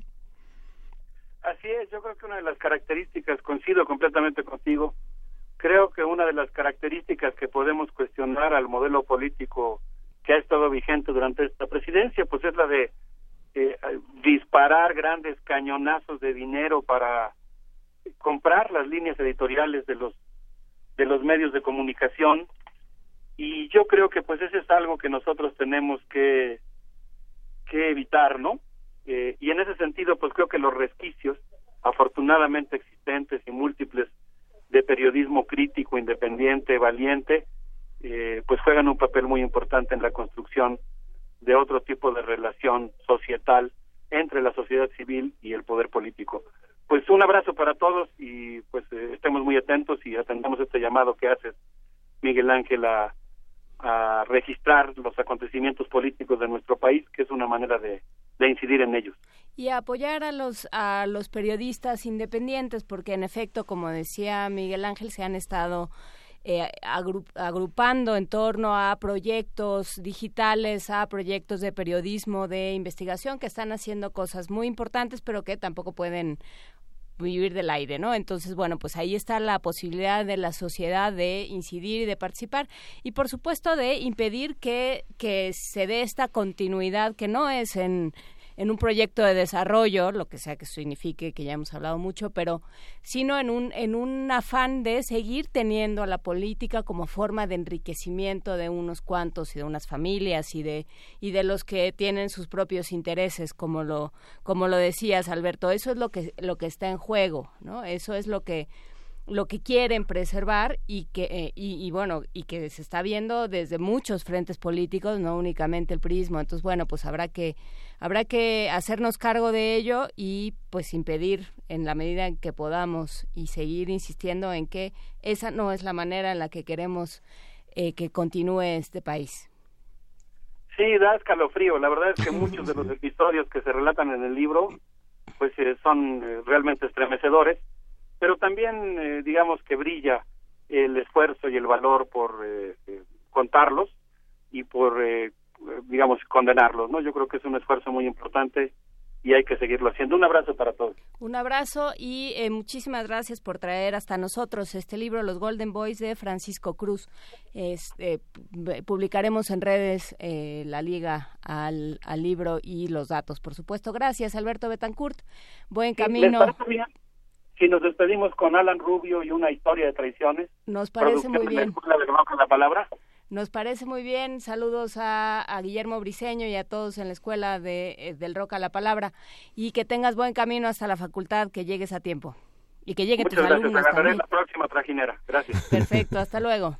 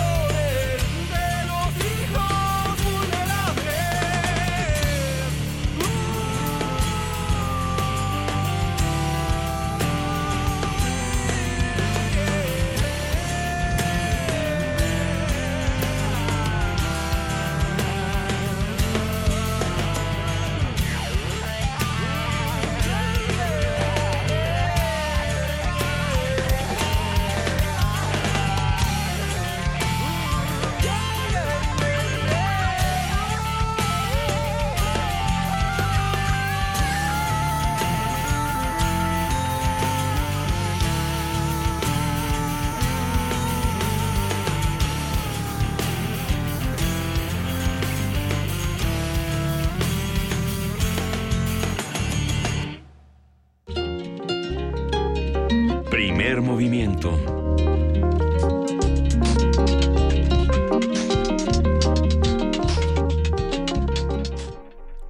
la mañana, 48 minutos y bueno, sí, como nos dicen en redes, es, es muy interesante lo que plantea eh, Alberto Betancourt. Eh, por supuesto que, que, hay que seguirlo y hablábamos fuera del aire de estas extrañas extraños vínculos entre los eh, entre los empresarios y los medios de comunicación y qué complicado es eh, hablar de una integridad periodística y de un trabajo periodístico desde ahí, ¿no? Tiene que ser muy difícil. Sí, es muy complejo y exige mucha responsabilidad. Quienes viajamos en el Metrobús, por ejemplo, y nos echamos las, los videos de ah. aterradores de sus opiniones y de los eh, y de las, personas que tienen que tienen concesionado los los servicios de comunicaciones es tremendo. Lo mismo quienes también circulamos en los servicios de autobuses en el interior del país, que la edición, las películas que nos ofrecen, los comerciales y la forma de verdad que promueven la, el incumplimiento de las leyes que, que, de las de las normas que propone el INE para las eh, para la promoción de candidatos de partidos, pues está totalmente violada y nadie lo puede supervisar porque bueno no hubo un inspector sobre los autobuses para tiene que es un tema de responsabilidad social. ¿no? Por supuesto que, bueno, pues sí, sí, estaría bueno llamar a cuentas a los empresarios también, pero ah, para ya dejarnos de estos temas o por lo menos dejarlos durante un momento, tenemos aquí, ya llegaron, ya están aquí los dos ejemplares de El Tango de Jorge Luis Borges, cuatro conferencias, aquello de lo que nos hablaba Gastón García Marinosi la semana pasada, este libro de conferencias de Borges de, eh, sobre tango, todo lo que dijo, todo lo que opinó, todas las, las ingenuidades, las eh, opiniones diversas que fue vertiendo eh, Jorge Luis Borges sobre el tango. Entonces, bueno, ya tenemos aquí los dos ejemplares, no sé cómo los vamos a regalar. Con hashtag, con el hashtag tango y su nombre completo. Tenemos solo dos ejemplares. Apúrese. Y bueno, pues esto ya está. Muchísimas gracias Armando Carreto que vino a recoger su caja mágica y a dejarnos de pasada una gelatina. ¿Solo nos dejó una o hay para varios? ¿O las vamos a rifar? Perfecto. Todos tienen la boca llena. Sí, cierto, todos están comiendo gelatina. Uriel ya se está acabando la suya. Muy bien. Y antes de terminar, hay muchos espacios en este, en este mismo espacio. Hola, Vanianuche. Hola a todos, muy buen día. Muy buen día, Vanianuche. ¿Cómo va, ¿Cómo va el día? Va muy bien, está muy activo, todo tranquilo. Qué bueno. Bueno, no, porque las lluvias nos ponen un poco estresados, pero sí, sí, sí. Espero que todos estén bien, cuídense mucho. Abríguense mucho porque también está fresco. Pero bueno, hoy en Radio UNAM por el 96.1 de FM, quédense con Calme Cali al terminar primer movimiento. Aquí tendremos eh, la segunda conversación con Rubí Huerta, ella es hablante de la lengua purépecha, entonces quédense con nosotros y pendientes porque próximamente estaremos también transmitiendo por el 860 de AM, ya les daremos todos los detalles oportunamente y bueno, hoy por el 96. Punto uno de FM, también quédense con el noticiario Prisma RU, mucha más información a la una de la tarde, música en Diáspora de la Danza a las tres. Y por la noche disfruten de todo el contenido que nos comparten los chicos de Resistencia Modulada a las ocho de la noche por el 860 de AM, quédense con Movimiento Económico momento, perdón, momento económico a las 10 de la mañana por el 860 de AM. A las 12 del día tenemos las voces de la salud para que se enteren sobre todo lo que tiene que ver con higiene y salud y tenemos mucha más información y mucha más programación en www.radio.unam.mx, donde también pueden encontrar nuestros podcasts y toda la información correspondiente a los eventos que tenemos también disponibles en la sala Julián Carrillo. Vengan por todos por sus regalos, recuerden los horarios correspondientes que ya les informamos a la caja mágica también que se está haciendo pequeña cada vez.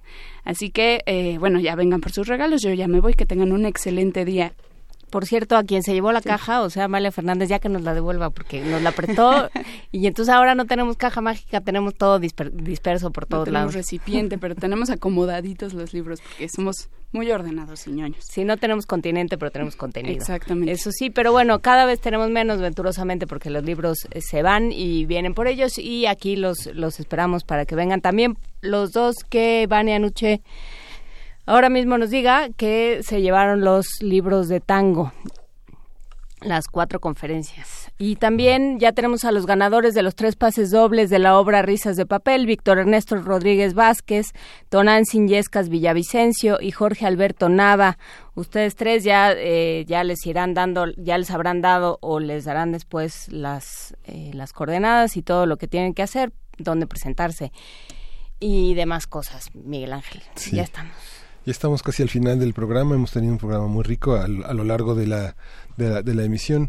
Hemos repasado todo este tema que el doctor Alfredo Ávila, investigador del Instituto de Investigaciones Históricas, pone sobre la mesa para entender eh, las nominaciones, toda la topología, la toponimia de nuestra identidad y que vale la pena después descargar en, en esta descarga que tiene Radio UNAM para todos nuestros seguidores, para todos nuestros radioescuchas y para las personas que eh, cómodamente, tranquilamente vuelven a repasar muchas de las eh, reflexiones, de los comentarios que que, después aterrizan en libros, aterrizan en ensayos y que aquí se debaten. El tema de los Dreamers también fue un, un, un, aspecto que se, desarrollará. Hay muchísimas reacciones en las redes sociales. Zuckerberg eh, y, la participación de Facebook seguramente dará muchas sorpresas y tendremos mucho de qué hablar en la semana.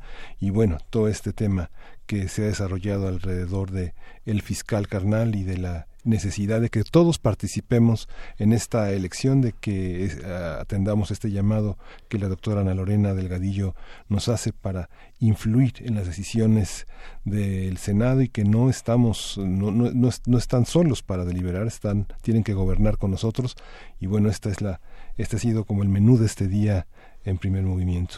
Sí, creo que si con algo nos quedamos es que como lo estuvimos eh, como, como estábamos haciendo las cosas no funcionaba, ¿no? Desde luego que no, y bueno, pues habrá que habrá que ver cómo, cómo lo hacemos. Nos pregunta Nando eh, que en dónde estuvo hoy Iglesias Arvide, pues estuvo este, lidiando con el agua como tantísimas otras personas en esta ciudad. Eh, Alejandro J. Espinosa y Montserrat Chávez son quienes se llevan estos libros de tango, eh, como podrán ver en nuestra en, en nuestra línea del tiempo de Twitter, ahí están los dos, los dos ganadores. Pero bueno, pues ya nos vamos. Esperamos que mañana esté de regreso eh, Luisa Iglesias. Nos vamos con una canción, Paco Ángeles. Muchísimas gracias a Paco Ángeles en la producción. Gracias a todos los que hicieron posible este programa. Sí, Arturo González, ya me pongo frente al micrófono. Arturo González, nuestro operador. Y vamos a escuchar. Muñeca de Loza. es un tango, de Pepe ah, Aguirre. Muñeca de Loza con Pepe Aguirre. Esto fue Primer Movimiento. El mundo desde la universidad.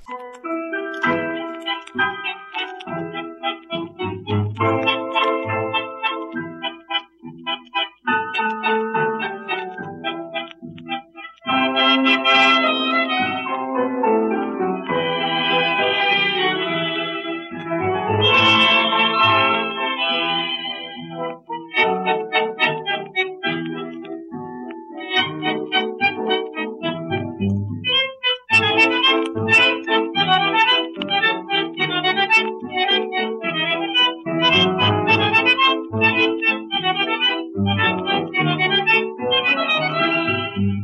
con un blanco y largo velo te cubrieron y azares tus cabellos adornaron, en tus lindas manecitas colocaron blancas rosas como tú tan preciosa, ante un Cristo arrodillada te casaba, con el hombre que yo sé que tú no amabas, solo sé que por dinero y apellido, para siempre de mi lado te alejaba.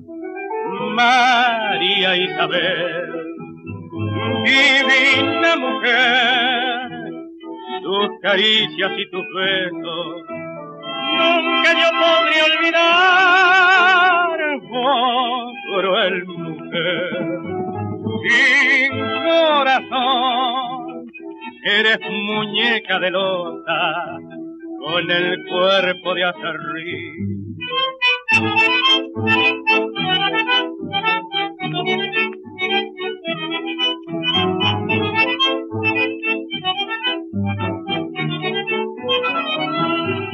con un blanco y largo velo te cubrieron y azares tus cabellos adornaron, en tus lindas manecitas colocaron blancas rosas como tú tan preciosa, ante un Cristo arrodillada te casaba, con el hombre que yo sé que tú no amabas, solo sé que por dinero y apellido, para siempre de mi lado te alejaba.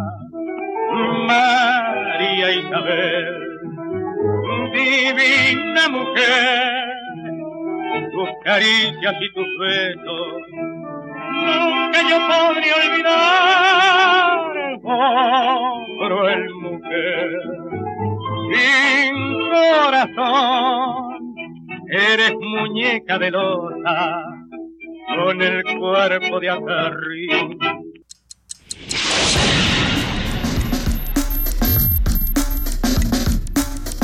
Radio UNAM presentó Primer movimiento. El mundo desde la universidad.